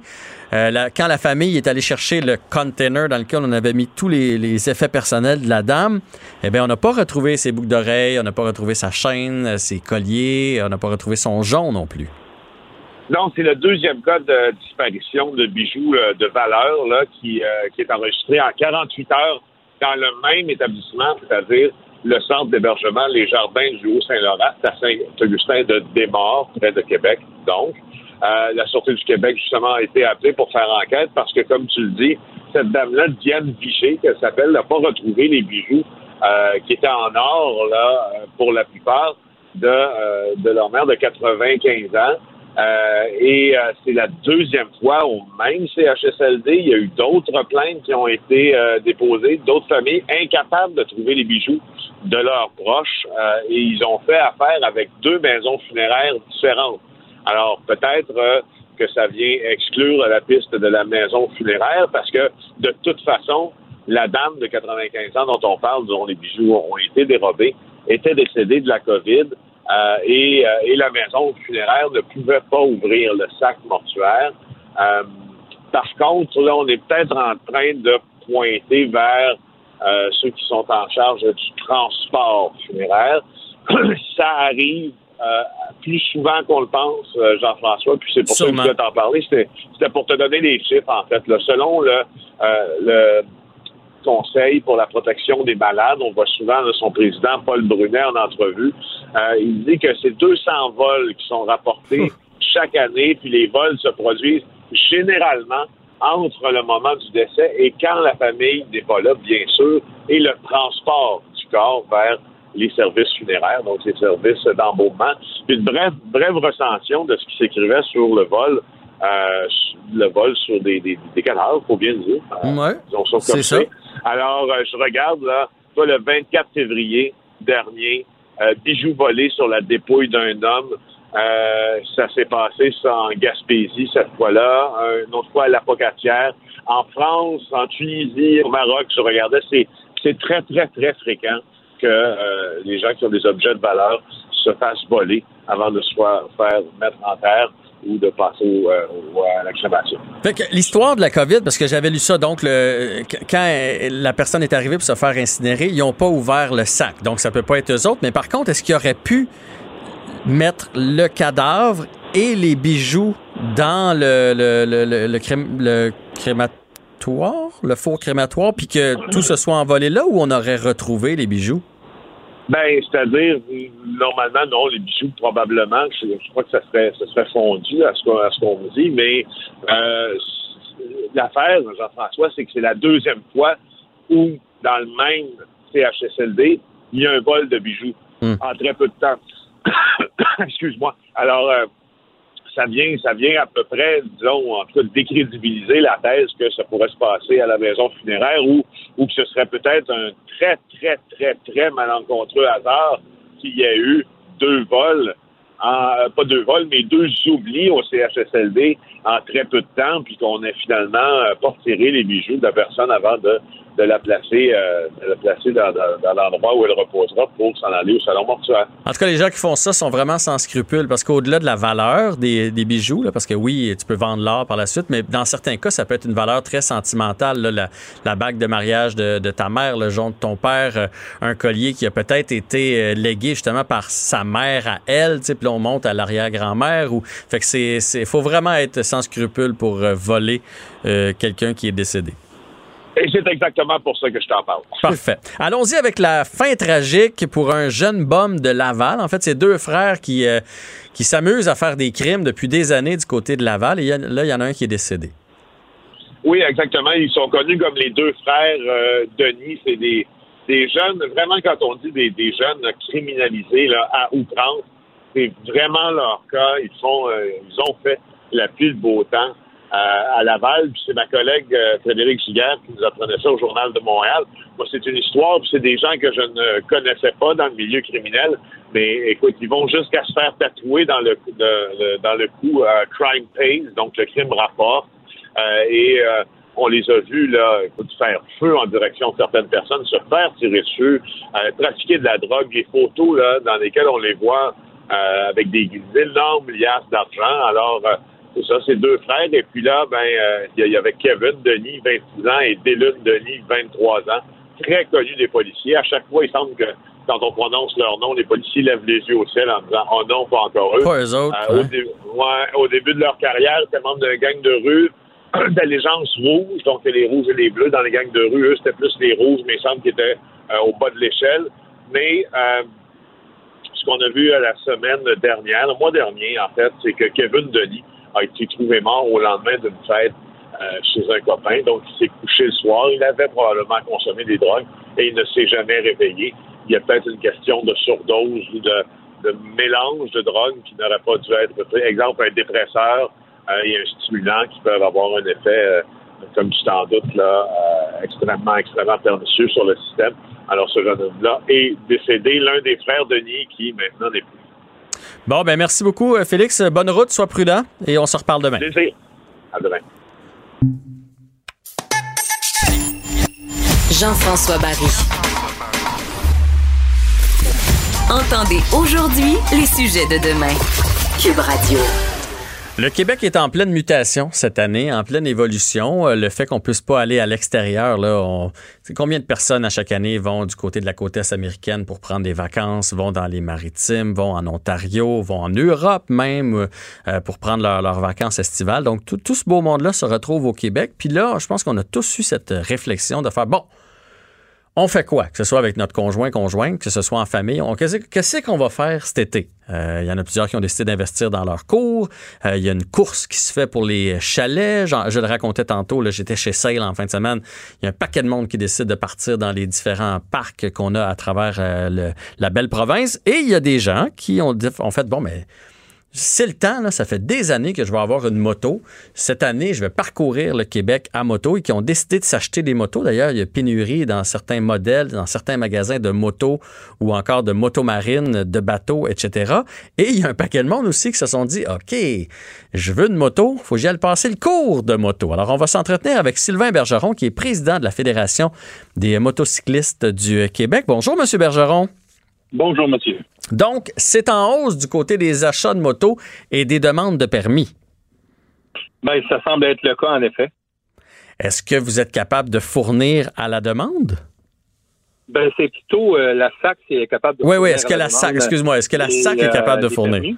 Ouais, est-ce Oui, ben, je pense qu'en ce moment, ils ont accusé un record, un retard de de quoi trois mois environ là. Alors tout ce beau monde-là, ben il faut qu'il compose avec euh, les mises en place des normes pour le COVID et tout le tralala. Et puis ce que j'ai compris, moi, c'est que les bureaux des points de service vont faire affaire avec ça parce que le temps est plus long, il faut décontaminer entre chaque euh, test et, euh, et, tout ça.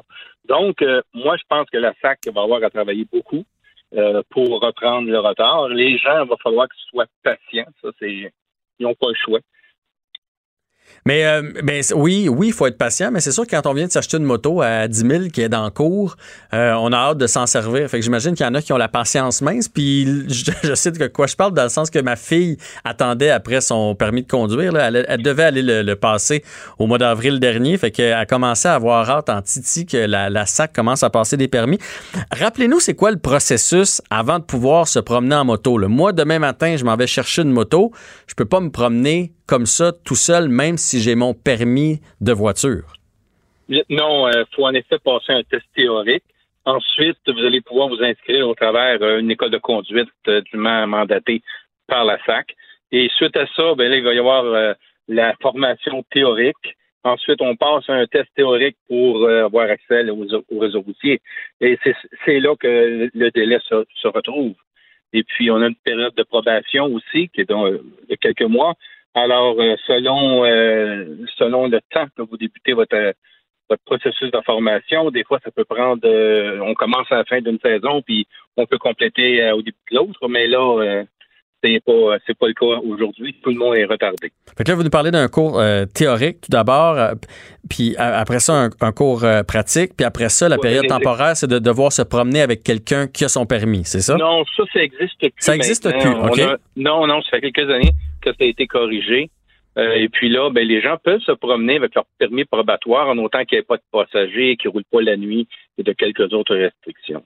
OK? Fait euh, que un délai normal d'habitude, quand du, moment où on commence le cours théorique et euh, l'obtention du temporaire pour pouvoir aller sur la route, c'est combien de temps? Ben, je vous dirais entre 4, à 6 mois, selon le début de vos, vos démarches, évidemment. Mais Là, on parle d'avoir un accès restreint. Ensuite de ça, ben là, il faut passer euh, un test final. Mais pour l'instant, il y a beaucoup de personnes euh, qui peuvent rouler, euh, en fin de compte, sans accompagnement durant la journée. Et puis, euh, ça leur permet d'acquérir euh, assez d'expérience et aussi d'aller chercher peut-être une formation complémentaire mhm. avec leur moto. Ça aussi, c'est important. Vous, M. Bergeron, le président de la Fédération des motocyclistes du Québec, le fait qu'il va y avoir plus de Québécois qui vont se promener sur les routes, plus de motos, euh, puis on va ajouter à ça plus de plus de roulottes, plus de VR, plus de gens qui, qui vont faire du tourisme ici à travers la province. Est-ce que vous avez peur aux accidents? Est-ce que vous trouvez qu'il y a assez de sensibilisation qui est en train de se faire? Ben pour l'instant, je, sais que la SAC a en marche une euh, campagne de sensibilisation euh, pour les usagers généraux. On s'entend. Il faut partager la route, ça, évidemment. Euh, moi, de mon côté, ce que je vois aussi, c'est que je vois un paquet de nouveaux motocyclistes. puis là, la saison étant courte, les gens ont hâte Mhm. sur la route. Et puis oui, il va y avoir un, du trafic, hein, comme on dit, sur la sur la route. Ah Et puis je pense que c'est important de planifier nos déplacements en conséquence. Et surtout, ben écoutez, il faut faut être patient, je l'ai dit tantôt, il faut avoir la courtoisie, parce qu'un motocycliste, euh, qu'il soit dans, dans, son droit ou dans son tort, euh, s'il arrive un incident, ben c'est toujours plus catastrophique pour le moto. Non, ça c'est certain qu'une moto puis une voiture, euh, c'est celui qui est sur la moto qui risque de manger le coup. Donc, à part euh, mieux planifier nos, déplacements, ce serait quoi les autres conseils pour les, les, nouveaux motocyclistes? Ben, le plus important, je crois, c'est d'adapter sa vitesse aux conditions, euh, d'avoir une bonne visibilité, de ne pas fixer la route, d'avoir une visibilité large, euh, de bien se positionner dans le trafic, hein, s'arranger pour pas qu'on se retrouve dans un angle mort. Euh, puis nous aussi, comme motocyclistes, faire nos angles morts quand on change. Écoutez, il y en a, euh, il y en a une panoplie là. on dit tout le temps être visible, puis s'assurer d'être vu.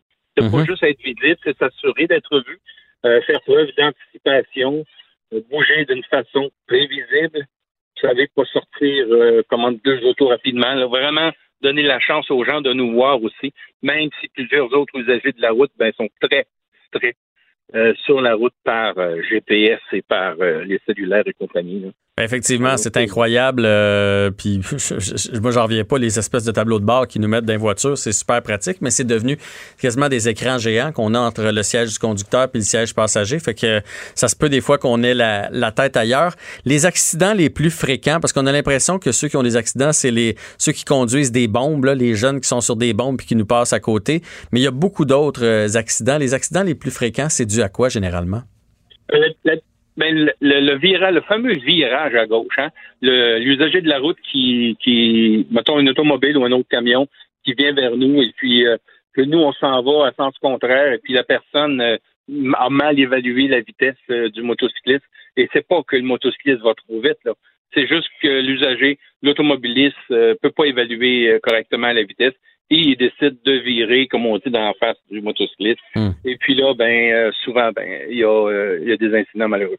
Fait que si on veut pas qu'il y ait d'incidents malheureux, c'est la responsabilité de tout le monde euh, cet été, autant des motocyclistes que des automobilistes et de tous les plaisanciers qui vont se promener sur les différents artères euh, du Québec. Merci beaucoup, Monsieur Bergeron, et on vous souhaite un bel été avec le moins d'accidents possible. Merci beaucoup, c'est ce qu'on veut aussi. Oui, ben on veut ça. Ben, au plaisir. On veut ça parce qu'on veut. euh, c'est beau le Québec, là, puis c'est beau faire de la moto, puis pour plusieurs, c'est un, ça devient un- une passion, un loisir. Euh, c'est une belle façon de visiter notre, notre belle province. Fait qu'on n'est pas en train de vous dire que c'est une mauvaise idée, bien au contraire, mais il faut être très prudent. Il faut être très prudent aussi du côté des, euh, des piscines, du côté des lacs, du côté des parcs aquatiques qui vont ouvrir. Malheureusement, il y a déjà plus de décès par noyade au Québec qu'il y en a eu l'année passée. On a qu'à penser, là, évidemment, euh, aux, euh, aux- aux- aux bateaux, aux motomarines. Les plans d'eau sont, sont remplis. Et euh, on a en entrevue euh, Rénal Hawkins, qui est directeur général de la Société de sauvetage. Bonjour, Monsieur Hawkins. Bonjour à vous. Euh, si on se fie à l'étude, aux études qui sont sorties du côté de la Floride, il y a une hausse de 70% des noyades et on a un peu peur que ça s'en vienne ici pour différentes raisons. Puis une de ces raisons-là, c'est le télétravail. Oui, vous avez tout à fait raison. C'est un des facteurs déterminants que l'État de la Floride, et je vous dirais même que les collègues de- du, du Texas ont prétendu la même chose. C'est ce que le New York Times publiait euh, la semaine dernière, euh, que ça pourrait être un facteur déterminant. Et je, je vous l'explique. là. Ce que j'en ai compris, c'est que les parents sont en mode télétravail dans le confinement qu'ils ont eu. Euh, et peut-être que des fois, la réaction, c'est qu'on leur dit allez jouer dans la cour, les enfants. là. Et si dans la cour, vous avez un plan d'eau, on pourra penser aux piscines résidentielles, mais je pense aussi à ceux et celles qui ont décidé d'aller se confiner au chalet. Ouais. Euh, souvent, il y a un ruisseau, il y a une rivière, il y a un lac. Alors, si vous dites à vos enfants, euh, allez jouer dans le cours, est-ce que vous pouvez vous assurer que les enfants n'iront pas dans le plan d'eau, n'iront pas jouer près de l'eau ou n'iront pas dans la piscine résidentielle? Ça serait un peu comme dire aux enfants, allez jouer dans la rue.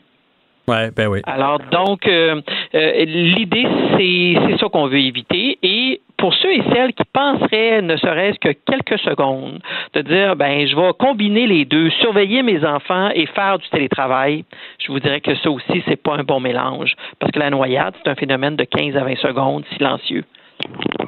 Ouais, Alors, vous comprenez que vous n'avez pas le temps de répondre à un courriel, là. Non, puis il y a cette espèce de faux sentiment, puis moi je le vis à la maison, là, ma blonde est à la maison, puis elle travaille à la table de cuisine, par exemple. Puis là, si elle est en vidéoconférence, euh, ça prend 15 à 20 secondes de distraction et l'enfant peut se noyer. Là. Fait que c'est un faux sentiment qu'on est présent pour nos enfants parce que dans les fêtes, on n'est pas là. c'est une source de distraction qui est assez grande, qui peut vous amener justement cette inconscience-là chez l'enfant de 15 à 20 secondes. Et là, vous allez me dire, OK, euh, mais qu'est-ce que je dois faire? Ben, je vous dirais, prenez le temps de faire ce que j'appelle, moi, des rotations entre les parents. Si vous êtes deux adultes à la maison, mais il y en a un qui surveille. Il devient notre sauveteur désigné. Vous savez, on a bien compris au Québec le conducteur désigné quand on est des rassemblements, là, Ouais. des fêtes. Ben, Mhm. Ça va être la même chose maintenant lorsqu'on est euh, la baignade est permise. Qu'on dit, euh, toi, tu es le sauveteur désigné pendant la prochaine demi-heure et moi, je viendrai te relayer plus tard. Ou bien, on dit aux enfants, on a des horaires de bain libre. De telle heure à telle heure, on va être présent sur le bord de la piscine et on va vous surveiller. Vaut-il mieux dire aux enfants, euh, regardez les amis, là, on prend une pause et là, personne ne va se baigner. C'est un peu, je reviens au jeu de la rue, c'est comme si vous disiez, on a joué au hockey dans la rue, on prend une pause, les amis, on rentre en dedans, puis on reviendra jouer plus tard. Alors donc, c'est vraiment cette approche-là que je préconise euh, qui va faire en sorte qu'on va éviter les drames et ne jamais, ne jamais prendre pour acquis que c'est maman qui surveille quand que peut-être que maman pense que c'est papa qui le fait. Ouais. Alors donc, c'est important de s'entendre. qu'on, euh, euh, oui, c'est pour ça qu'on on prend le temps de désigner. Là. Créer un objet, créer un geste. Vous savez, quand on dit conducteur désigné, on fait quoi? On dit donne-moi tes clés.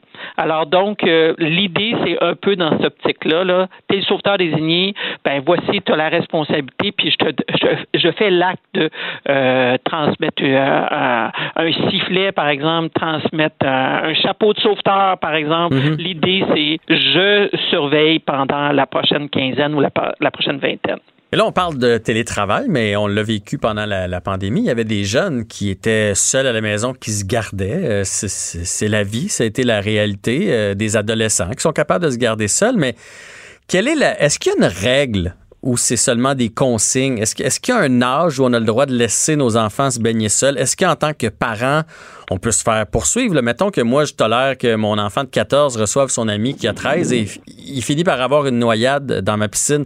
Est-ce qu'il y a quelque chose dans, les règlements où ce n'est que le bon raisonnement des parents? Je ne souhaite pas ça à personne. Euh, il, reste qu'on ne sera jamais à l'abri de la poursuite pour répondre à votre question directement. Et l'analogie du jeu de la rue, là, je vous refais encore. À partir de quel âge que vous pouvez dire à vos enfants, vous pouvez aller jouer dans la rue? Hmm. OK? Puis là, vous allez me dire, ben, ça dépend du trafic, ça dépend où est-ce que je suis, si je suis dans un rond-point. Alors, c'est tout ce discernement-là que vous avez besoin. Vous allez peut-être me dire, euh, oui, mais le risque est moindre. Vous avez un peu raison parce qu'ils ont les deux pieds dans le fond. Mais à quoi s'amusent nos ados, nos pré-ados? S'amusent à plonger à partir du rebord de la piscine Ouais. ou du la, la paroi de la piscine hors terre. Ouais. Alors, il arrive quoi? C'est peut-être pas la noyade, mais la paraplégie ou la tétraplégie qui pourrait se produire parce qu'on a manqué notre plongeon. Vous pourriez me dire, les 8, 9, 10 ans, là, je peux-tu les laisser sans surveillance pendant un petit bout? Ben, à quoi on joue quand on a 8, 9, 10 ans? On joue à retenir son souffle. Alors là, les coroners nous ont dit que malheureusement, chez les jeunes enfants, ça arrive qu'il y a un arrêt cardiaque. C'est peut-être pas autant la noyade que l'arrêt cardiaque qui est causé par ce qu'on appelle le syncope dans la partie peu profonde.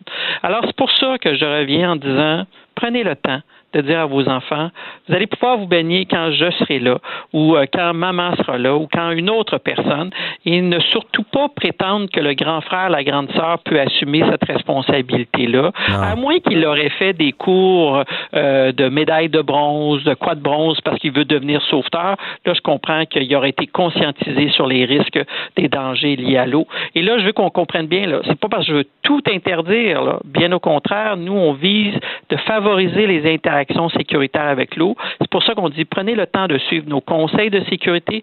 Comme ça, les enfants et vos proches auront des anecdotes à raconter plus que des drames à vous faire vivre. Ouais. Prenez le temps d'en parler avec vos enfants aussi, c'est important, là, les consignes à la maison, puis même chez, chez les autres. Parce que moi, je l'ai déjà vécu, là, mettons, à 10 ans, mon fils s'en allait jouer euh, chez le troisième voisin, puis je savais qu'il y avait une piscine, fait que les règles, juste pour être certain que les règles de ma maison s'appliquaient, euh, tu, tu te baignes pas plus là-bas s'il n'y a pas de surveillance, hein, mon grand, faut, il faut repasser Voilà. une couche, là, c'est super important. Voilà, et ça, ça commence dès le jeune âge. Hein? Euh, on le dit, on le fait très bien là. Tu ne peux pas traverser la rue sans prendre maman ou papa par la main. Hein? Vous voyez un peu Mhm. l'âge là. Ouais. Quand je vous dis ça, ben c'est la même chose. Tu ne peux pas te baigner si maman ou papa n'est pas près de toi là, à la portée de la main. C'est le même principe. Alors le plus vieux de 8, 9, 10 ans, ben s'il veut aller se baigner chez l'ami, prenez le temps de valider avec le parent, de dire ok, est-ce que tu surveilles? Moi, j'ai même vu dans les réseaux sociaux là ces temps-ci qu'il y a des gens qui ont dit moi, j'envoie plus mon ami, mon enfant chez telle euh, telle personne parce que je sais qu'elle est continuellement sur son téléphone cellulaire. Ah, ça, Donc elle un ne fléau. surveille pas. OK, elle ne surveille pas. Alors moi je me dis ben c'est un parent avisé et euh, je pense que la meilleure chose à faire c'est de prendre le temps d'aviser l'autre parent pour dire peut-être que tu dois comprendre que le phénomène de la noyade c'est un phénomène qui arrive rapidement et euh, c'est pas juste moi qui te le dis, c'est vraiment les organisations telles que la Société de sauvetage. L'article qu'on a eu dans la presse euh, la semaine dernière euh, de Dr Baudin de Saint-Justine nous l'a encore démontré. C'est un phénomène qui arrive rapidement. Fait que donc en, agissant euh, correctement, en prenant le temps de valider ces aspects-là, mais je pense qu'on aide à sauver des vies. Et j'ai un dernier point pour vous. J'ai vu que, mettons qu'on fait un petit party à la maison, puis il y a plein de monde. Ça, c'est un faux sentiment qu'on surveille. Parce que dans les fêtes, on surveille pas. On est tous dos à la piscine, puis on pense que l'autre surveille à côté, mais on est en train de jaser avec nos amis en prenant un verre. Qu'on peut louer un sauveteur à la maison. Donc, on fait venir un jeune qui a ses cours, ou un, moins jeune, qui a ses cours, et c'est lui qui surveille la piscine pendant qu'on s'amuse. Je vais vous raconter euh, une histoire qu'une dame m'a écrite. Elle voulait fêter les 40 ans de son mari.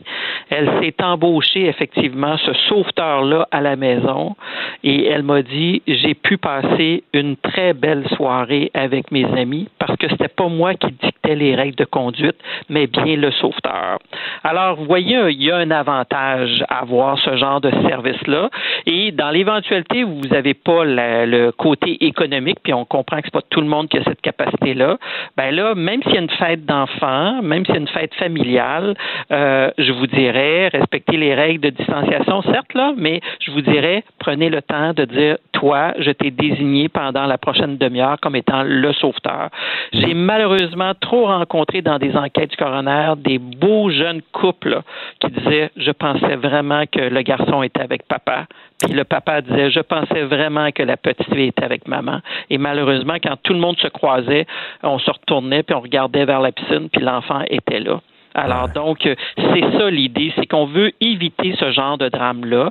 Et si on a pris le temps de l'éduquer correctement, notre jeune enfant, ben techniquement, il ne devrait pas grimper pour essayer d'avoir accès à la piscine si on avait vraiment pris le temps de la, de la refermer adéquatement. Rénald Hawkins, directeur général de la Société de sauvetage, un grand merci et on n'en parle ja- jamais assez de ces cas de, de noyade et des, des précautions qu'il faut prendre pour pas que ça arrive. Apprendre, c'est répéter. Alors, nous allons continuer à répéter. Ben merci, ça fait des années que, que vous répétez, mais vous êtes un, un très bon porte-parole. Ben, merci, c'est gentil. Euh, on va souligner ça bientôt, le, le 30e anniversaire de la direction générale. C'est vrai? euh, Bien, heureux- bien heureux de ça. Oui, le 4 juillet prochain. Là. Ben bravo, bravo, bon 30e Merci. anniversaire. Viendrez fêter ça sur le bord de la piscine chez nous. Excellent, ça me fait plaisir. Au revoir. Et on vous rappelle donc, évidemment, là, là, on, a, on a parlé beaucoup de télétravail parce que c'est des nouveautés pour cette année, mais euh, sécurité sur les plans d'eau, euh, si on fait du bateau, les, les vestes de sauvetage, euh, on fait attention à, à l'alcool. Et si on a une nouvelle piscine, euh, tu sais, des fois, on n'a pas tout de suite la barrure la- la- pour, pour, pour être certain que, que c'est refermé puis que nos enfants aient pas accès. Euh, S'il y a une échelle qui nous amène vers la piscine hors terre, on s'assure de monter l'échelle parce qu'un accident, c'est vite arrivé puis ça change la vie complètement de toute une famille. Alors, c'est des règles simples qui ont l'air banales, mais il est trop tard qu'une fois que l'accident est arrivé. Jean-François Barry. Entendez aujourd'hui les sujets de demain. Cube Radio. Le, le commentaire de François Lambert, un dragon pas comme les autres.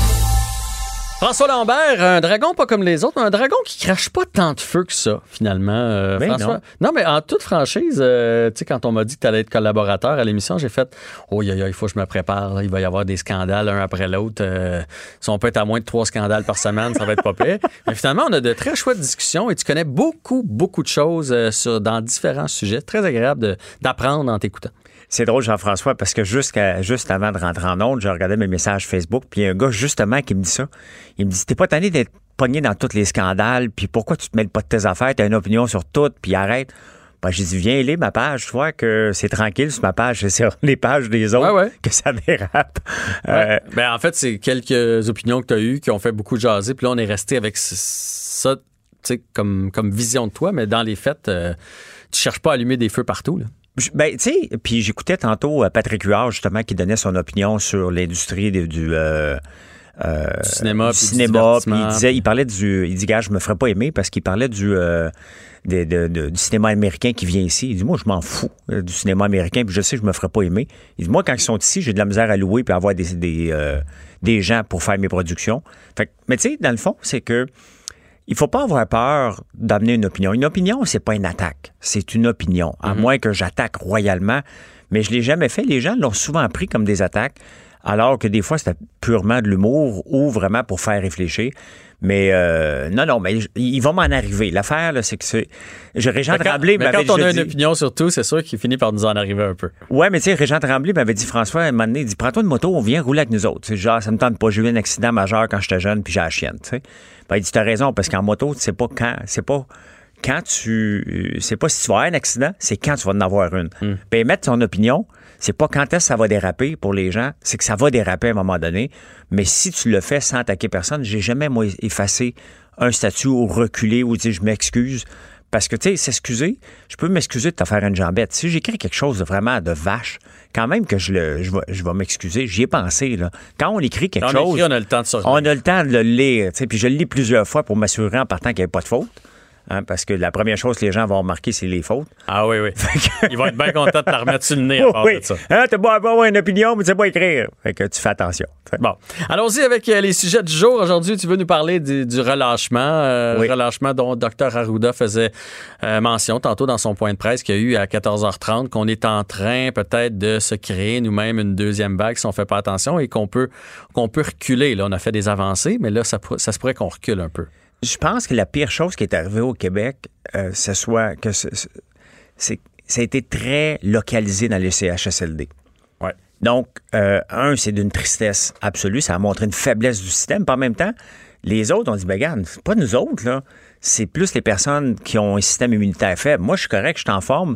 Donc, on le voit tout de suite parce que là, on, on relâche et on le voit. On le voit des gens qui n'ont pas de masque la plupart du temps dans les épiceries. Je prends pas le métro parce que je suis pas à Montréal de cet été. Mais je pense qu'il va falloir faire attention parce qu'on le voit aux États-Unis, là, dans l'État du Texas, la Floride, ils ont refermé, là. Et Ouais, ouais, il avait ouvert. Il avait et là- ouvert. et là, il recule. Puis la moyenne d'âge, si ça peut faire peur aux gens, puis c'est pas ça le but, mais la moyenne d'âge, je pense, c'est 33 ans, là, des Oui. gens qui sont infectés aux États-Unis parce que ça s'est transmis, entre autres, beaucoup dans les boîtes de nuit. Ben oui, puis les gens, ce qu'ils se disent, ils disent, ouais, il y a beaucoup de cas, mais il n'y a personne qui en meurt. Donc, c'est pas grave. Je sais pas. Honnêtement, moi, je ne sais pas. Je veux pas vivre dans une, dans, un, dans, dans une société où on a peur de s'approcher euh, de l'autre, de faire un high five. Ou, tu sais, c'est pas, c'est pas ça, là, la, nat- la nature humaine. Mais il va falloir être comme ça pendant un bout parce que tant qu'on n'aura pas de vaccin, la réalité, c'est que si on recommence à fermer, on sera pas docile. On était docile une fois parce qu'on n'avait pas le choix, on avait la peur. Mais la deuxième fois, quand on va dire rentrant dedans, les gens vont dire non, non, non, non, non, non, regarde, euh, fais juste regarder les rues en ce moment avec les terrasses. Ah ouais. Les restaurants, ils mettent une terrasse, là, la ville arrive à dire OK, on va te mettre une piste cyclable, ben, ça grimpe des rideaux euh, solides. Là. On est moins collaborateurs un peu parce que là, on a faim. On a faim, puis on est plus dans le trouble. tu sais, Tout le monde, ben, la plupart avaient un petit coussin, des, bon, mais là, là, ça passera Puis, pas une deuxième fois. c'est arrivé au mois de mars-avril où c'était un peu tristounet d'être dehors de toute façon. Ouais. Là, c'est le fun d'être dehors. Il y a même pas, il pleut jamais. On a, on a eu de la pluie hier, donc euh, on, on- ce relâchement-là, c'est soit que ça vient de nous prouver que, garde, on est capable de se comporter ou on va se refaire sermonner par le docteur Arruda. Bon, ils, ils vont annoncer demain là, qu'on va porter les masques officiellement dans les euh, Transport en commun. transports en commun. Donc, je pense que c'est, ça commence à être un, un- un très bon pas dans la, dans, dans la- la bonne direction parce que tu peux pas avoir un 2 mètres là-dedans. Mais moi, je vais revenir sur quelque chose que tu as dit. Je suis un peu de ceux qui font comme. Mais c'est- quand, quand on annonce les cas, je dirais pas, c'est pas grave, on n'en meurt pas, mais je trouve quand même qu'on en fait tout un plat. Oui. Dans le sens que euh, il y a du monde aujourd'hui qui ont eu la gastro. là. Oui. Puis on n'a pas sorti le nombre de personnes qui ont eu la gastro. tu sais. Puis la majorité des gens vont s'en sortir. Je comprends que c'est surtout pour ne pas engorger les, les hôpitaux qu'on surveille les cas, mais que, le- que le virus se promène, va falloir se faire à l'idée que pour les deux prochaines années, le virus va se promener. Ça ne veut pas dire qu'il ne faut pas faire attention, mais je- ça m'énerve un peu quand je vois, mettons, comme là, ils ont sorti Novak Djokovic a eu le virus. Oui. OK, il a eu le virus. Il n'a rien ressenti. Non, il a continué de la- s'entraîner, il n'a même pas rien ressenti. Fait que, je veux dire, avant, s'il y avait eu le rhume, Novak Djokovic, on aurait-tu fait la manchette avec le fait que je trouve qu'il y, a- il y a comme un dosage qu'il faut qu'il soit fait quand même pour pas apeurer les gens. Ça se peut que tu l'aies. Non, mais dans son Euh, cas, c'est un peu spécial parce que c'est une levée de fonds pour les Oui. gens qui ont la COVID. Je comprends. Ils la pognent parce qu'ils vont fêter des bars après. Mais on, mais on a fait la même chose avec Austin Matthews, on a fait la même chose Oui. avec euh, quand une célébrité. Là, on, on fait la manchette, il y a eu le COVID. Puis là, tu fais, OK, y a-tu eu des séquelles? Non. Non. Il y a eu la COVID. OK. Mais tu sais, c'est parce que les séquelles, c'est si moi je l'ai, je m'en vais visiter mon père puis il meurt. Ouais. Alors, là, Là, tu vas te sentir- là, je vais me sentir Ouais. coupable en tabarnouche. Je vais me dire, OK, j'aurais dû me protéger. Je suis allé à telle place. J'ai pas été prudent. C'est ce côté-là qu'il faut faire euh, attention. Mon père a 78 ans puis il est pas en forme. Là. Je veux dire, si je l'attrape puis euh, je m'en vais le voir, il est cuit, là. Oui, C'est- mais c'est ça, C'est ça. Donc, moi, moi, je suis plus pour ces mesures-là. Il faut, faut faire attention pour protéger les personnes vulnérables. Je dis pas que mon ami qui a 32 ans, euh, je, je vais lui faire un high five, mais qui arrive, c'est pas ça que je dis, mais, mais il, il faut être doublement vigilant avec Ouais. les personnes vulnérables. Mais tu sais, si on regarde la rouverture par rapport à ça, la rouverture des restaurants, le, le- le- le- mais ceux qui sont pas à veille d'ouvrir, les bars, les bars ne sont pas à veille de rouvrir, eux. C'est impossible d'aller se parker dans un bar, tasser comme des sardines, puis se crier dans les oreilles si tu veux avoir une autre bière. Là. En fait, les bars comme on les connaît, là, parce qu'ils ont le droit d'ouvrir. Le petit pub, euh, le petit pub, la petite taverne, c'est pas pire, mais le bar, la discothèque, là, Oui, oui, ça, le- c'est pas en veille d'ouvrir. C'est ça. Tu as fini de manger à 11 heures, puis tes chums vont dire Hey, on va à telle place? C'est- T'en vas chez vous, là. Euh, ça, ça va faire dur pour l'économie, cette économie-là. Parlant d'économie, euh, toi qui, qui, qui a une bonne base euh, en économie, parle-nous du Cirque du Soleil qui se place là Ouais. aujourd'hui sous à l'abri de ses créanciers. Ben, je veux pas te parler des détails parce que les détails ont, été- ont- ont- été publiés puis c'est- c'est complexe à expliquer. Mais une compagnie comme le Cirque du Soleil qui allait bien financièrement, ils ont décidé de faire ce qu'on a fait, ce qu'on appelle un management buyout. Donc, ils ont racheté Guy la Liberté. Donc, un autre fonds est arrivé. Le fonds, comment ça fonctionne, c'est que il met, ben, mettons qu'il l'a acheté pour un milliard. Là, j'ai plus les chiffres exacts. Mais mettons. Bon, il a mis comme 200 millions, puis il a dit Ah, la compagnie va bien, puis elle n'est pas endettée. Donc, il endette le Cirque du Soleil. Il rachète. C'est comme ça que ça s'est passé. Puis c'est comme ça que ça s'est passé avec une entreprise que j'ai vendue. Il n'y a pas de dette dedans. Il nous achète. Il met très peu d'argent dedans.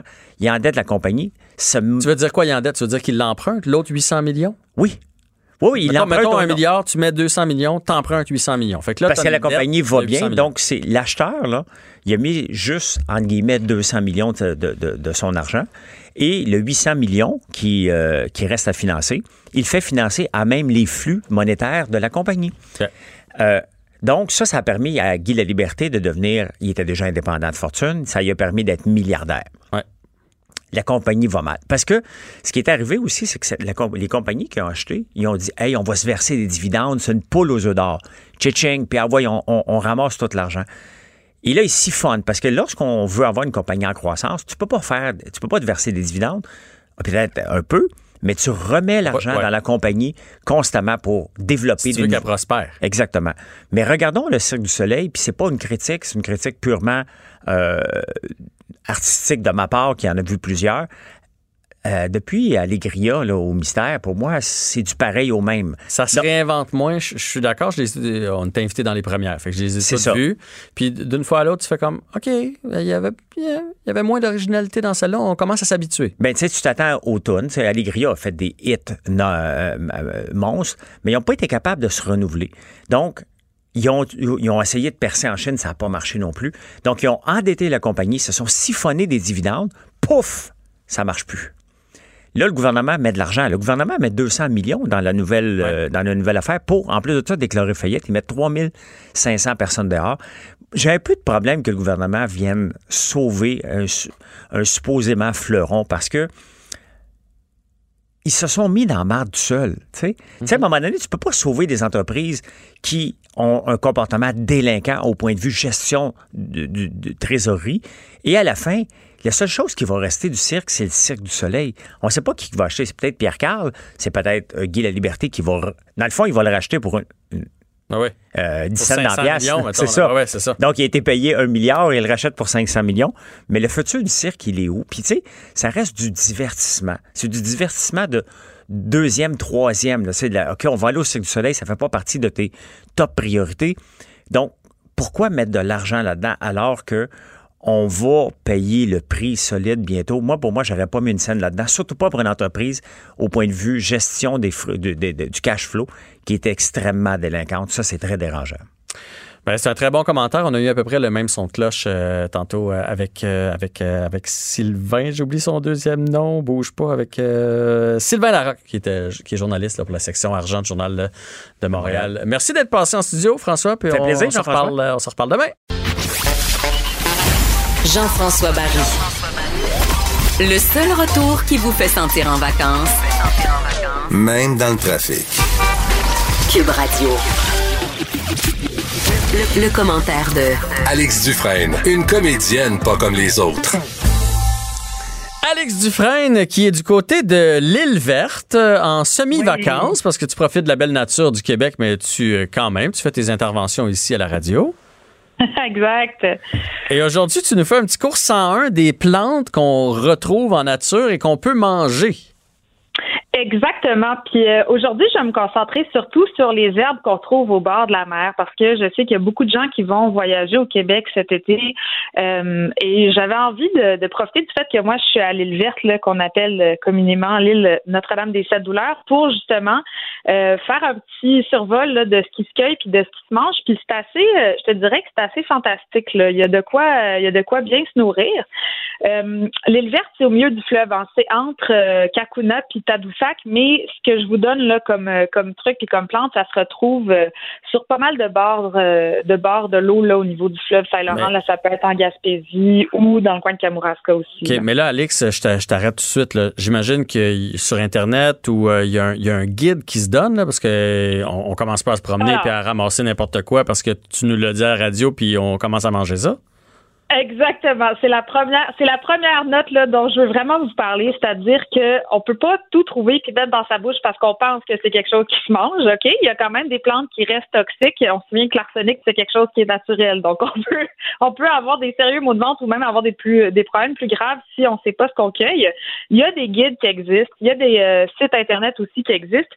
Moi, il y en a un que j'aime beaucoup pour euh, les plantes de bord de mer. Euh, du côté du Bas-Saint-Laurent, c'est euh, Claudie Gagné qui a écrit ça et ça s'appelle Les Jardins de la mer. Elle a euh, sa propre entreprise là, de, de, de plantes euh, sauvages maritimes.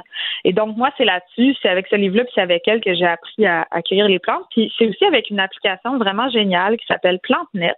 Puis il y en a plein là, des applications où dans le doute, des fois, je vais prendre une plante en photo, puis euh, ça, ça collige la photo, puis ça la compare à des centaines de photos que des utilisateurs de cette application-là ont prises. Puis là, je vais pouvoir l'identifier comme ça. Puis là, je peux voir ses propriétés, ses vertus, tout ça, puis m'assurer que ce que je cueille, c'est vraiment ce que je pense. Donc, il y a plusieurs moyens de s'assurer de pas se mettre n'importe quoi dans la bouche quand même. Puis en cas de doute, on laisse ça là. oui, oui, en cas de doute, on mange ce qu'on avait apporté dans notre euh, sac à pique-nique. Là, ça, c'est sûr et certain. Mais là, euh, si tu voyais mon sourcil en studio, là, tu dirais, oh, Jeff, Jeff, faut que je le convainque en tabarouette. Parce que là, tu prends pas, tu prends pas ça de même, puis juste les manger ça comme ça. Ça doit pas être super bon. Faut que tu les apprêtes ou non?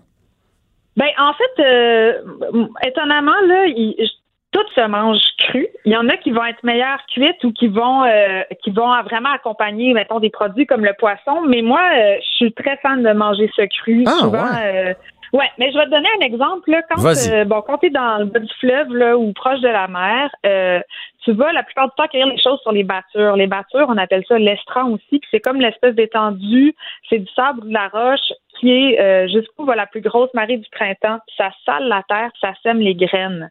Fait que c'est comme entre les limites extrêmes des plus hautes et des plus basses marées.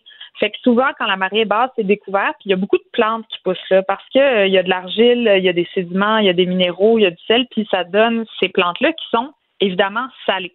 Fait qu'à partir du début juin, là, on est rendu presque à la fin, mais il y a encore des super belles plantes. Il y a euh, ce qu'on appelle les épinards de mer. Il y a vraiment des équivalents culinaires là, à, aux plantes qu'on trouve sur le, le, bas du fleuve, là, euh, les épinards de mer, le persil de mer, ça, ça goûte le céleri. Euh, la geste maritime, ça, c'est vraiment littéralement comme des fèves, c'est des pois de mer, de la sabline. Euh, on connaît un peu plus la salicorne, là, ça a commencé à rentrer dans les cuisines de resto à Montréal. Ouais, ouais. Euh, il y a le plantain, le chou poivré des dunes, ça, c'est comme de la roquette super poivrée, super piquante. Euh, il y a des fleurs super croquantes, puis grasses aussi. Puis tout ça, tu sais, mettons, je te donne un exemple, là, mais il n'y a rien d'aussi bon que de manger de la salicorne ou du plantain de mer en buvant une bière. Ça remplace les chips. À cause que c'est salé. C'est salé, c'est croquant, c'est ultra frais en même temps. Puis exactement, là, toutes ces plantes-là, ils ont vraiment, ils poussent dans le sel, sont nourris avec ça. Fait que oui, ils sont déjà salés. Là. Fait que moi, je trouve qu'en apéro, ces petites affaires-là, ça remplace bien une chip. Après ça, tu peux mettre ça sur tes salades, tu mets ça avec des pétales de rose églantier qui poussent généralement en bord de mer aussi. C'est extraordinaire. Puis si tu veux cuisiner, ben de l'épinard de mer, ça se cuisine comme de l'épinard normal. Puis du persil de mer, ben tu le coupes puis tu le mets dans les mêmes euh, sautés ou dans les mêmes salades ou dans les mêmes chose que le persil normal. C'est juste que c'est un peu plus des fois euh, plus coriace ou plus goûteux, puis c'est surtout que c'est plus salé. Fait que en cuisine, c'est vraiment le fun. Tu sais, tu te, tu te pêches un bon petit poisson, puis tu mets de la salicorne ou de la sabline là-dessus, là, puis tu fais cuire ça, c'est absolument extraordinaire. Hmm. Puis tu peux même les faire sécher, puis faire tes propres épices. Fait que tu peux faire, je sais pas si tu savais, mais il y a du poivre de mer qui existe. Fait qu'on peut utiliser le poivre domestique puis le remplacer par du poivre de mer. Tu peux faire ton propre sel aux plantes de bord de mer. Fait que là, tu fais sécher tes plantes, puis tu les mous, puis tu les rajoutes avec du sel. Euh, puis euh, évidemment, là, les fameuses algues. Puis euh, j'ai eu un petit cours cette semaine sur les algues et il y en a je te dirais qu'à peu près toutes les algues qui sont grosses qu'on voit peuvent être mangeables. Donc, euh, le goémon, la laitue de mer qui ressemble littéralement à de la laitue, mais dans l'eau. Ah, le ouais. nori, la spiruline. Ouais, toutes ces algues-là, là, tu fais sécher ça.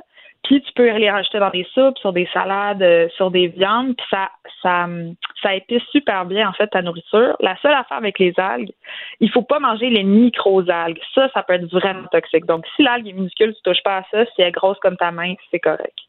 Hey, mais c'est quelque chose. Moi, j'avais jamais entendu parler de ça, ben honnêtement. Est-ce que, là, tu es là-bas sur place, est-ce que tout se mange? Dans le sens, euh, est-ce que c'est c'est 10 de, de, ce qui a poussé qui finit par trouver preneur parce que les gens euh, connaissent pas ça? Ou il y a des entreprises qui s'en servent, puis finalement, on, on réussit à aller chercher à peu près 90% de la nourriture disponible? Ben, les gens connaissent pas beaucoup ça, là, le monde. Tu sais, même euh, les gens à Lille, bon, de plus en plus, là, les gens commencent à s'intéresser à ça. Puis je te dirais que Claude Gagné, dans le Kamouraska, avec son entreprise Jardin de la Mer, elle y est pour beaucoup. Là. Elle est à Pointe-Sèche depuis 97. Puis elle, ce qu'elle fait, c'est vraiment de la cueillette dans un dans un, un, schéma philosophique respectueux, évidemment, là, de la survie de la ressource puis des écosystèmes. Puis c'est comme ça aussi que j'encourage les gens à cueillir. C'est-à-dire que tu vas pas prendre euh, tout le plan complet. Tu prends juste, quand tu prends des bourgeons, c'est trois, quatre par plan. Tu sais, c'est être respectueux aussi des plants quand tu les cueilles. Puis j'ai l'impression que justement Claude Gagné avec les jardins de la mer, là, quand vous allez sur euh, la route de Kamouraska, vous voyez un gros autobus vert. Bon, mais ça c'est son c'est son séchoir. Puis c'est là en fait qu'il a fait des plantes qu'elle vend dans les restaurants à Québec, à Montréal. Fait que j'ai l'impression qu'il y a des entrepreneuses puis des entrepreneurs qui ont réussi à commercialiser ces herbes-là. Puis on va les avoir dans notre assiette euh, pas mal bientôt. Ben ça, c'est une bonne nouvelle. Et là, tu as parlé d'écosystème, tu as parlé d'être consciencieux. Ceux qui nous écoutent, qui partent dans le bas du fleuve euh, cet été, là, débarquez pas là, puis tout ramasser ce que vous pouvez ramasser. Là. Euh, il, il faut en prendre soin si on veut en avoir encore dans quelques années.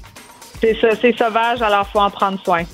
Eh ben, écoute, tu m'as vraiment appris quelque, cho- quelque chose aujourd'hui, Alix. C'était vraiment très intéressant. Puis, mec, tu reviennes en studio, là, apporte-moi-en un, un- un- petit échantillon séché. J'aimerais ça goûter.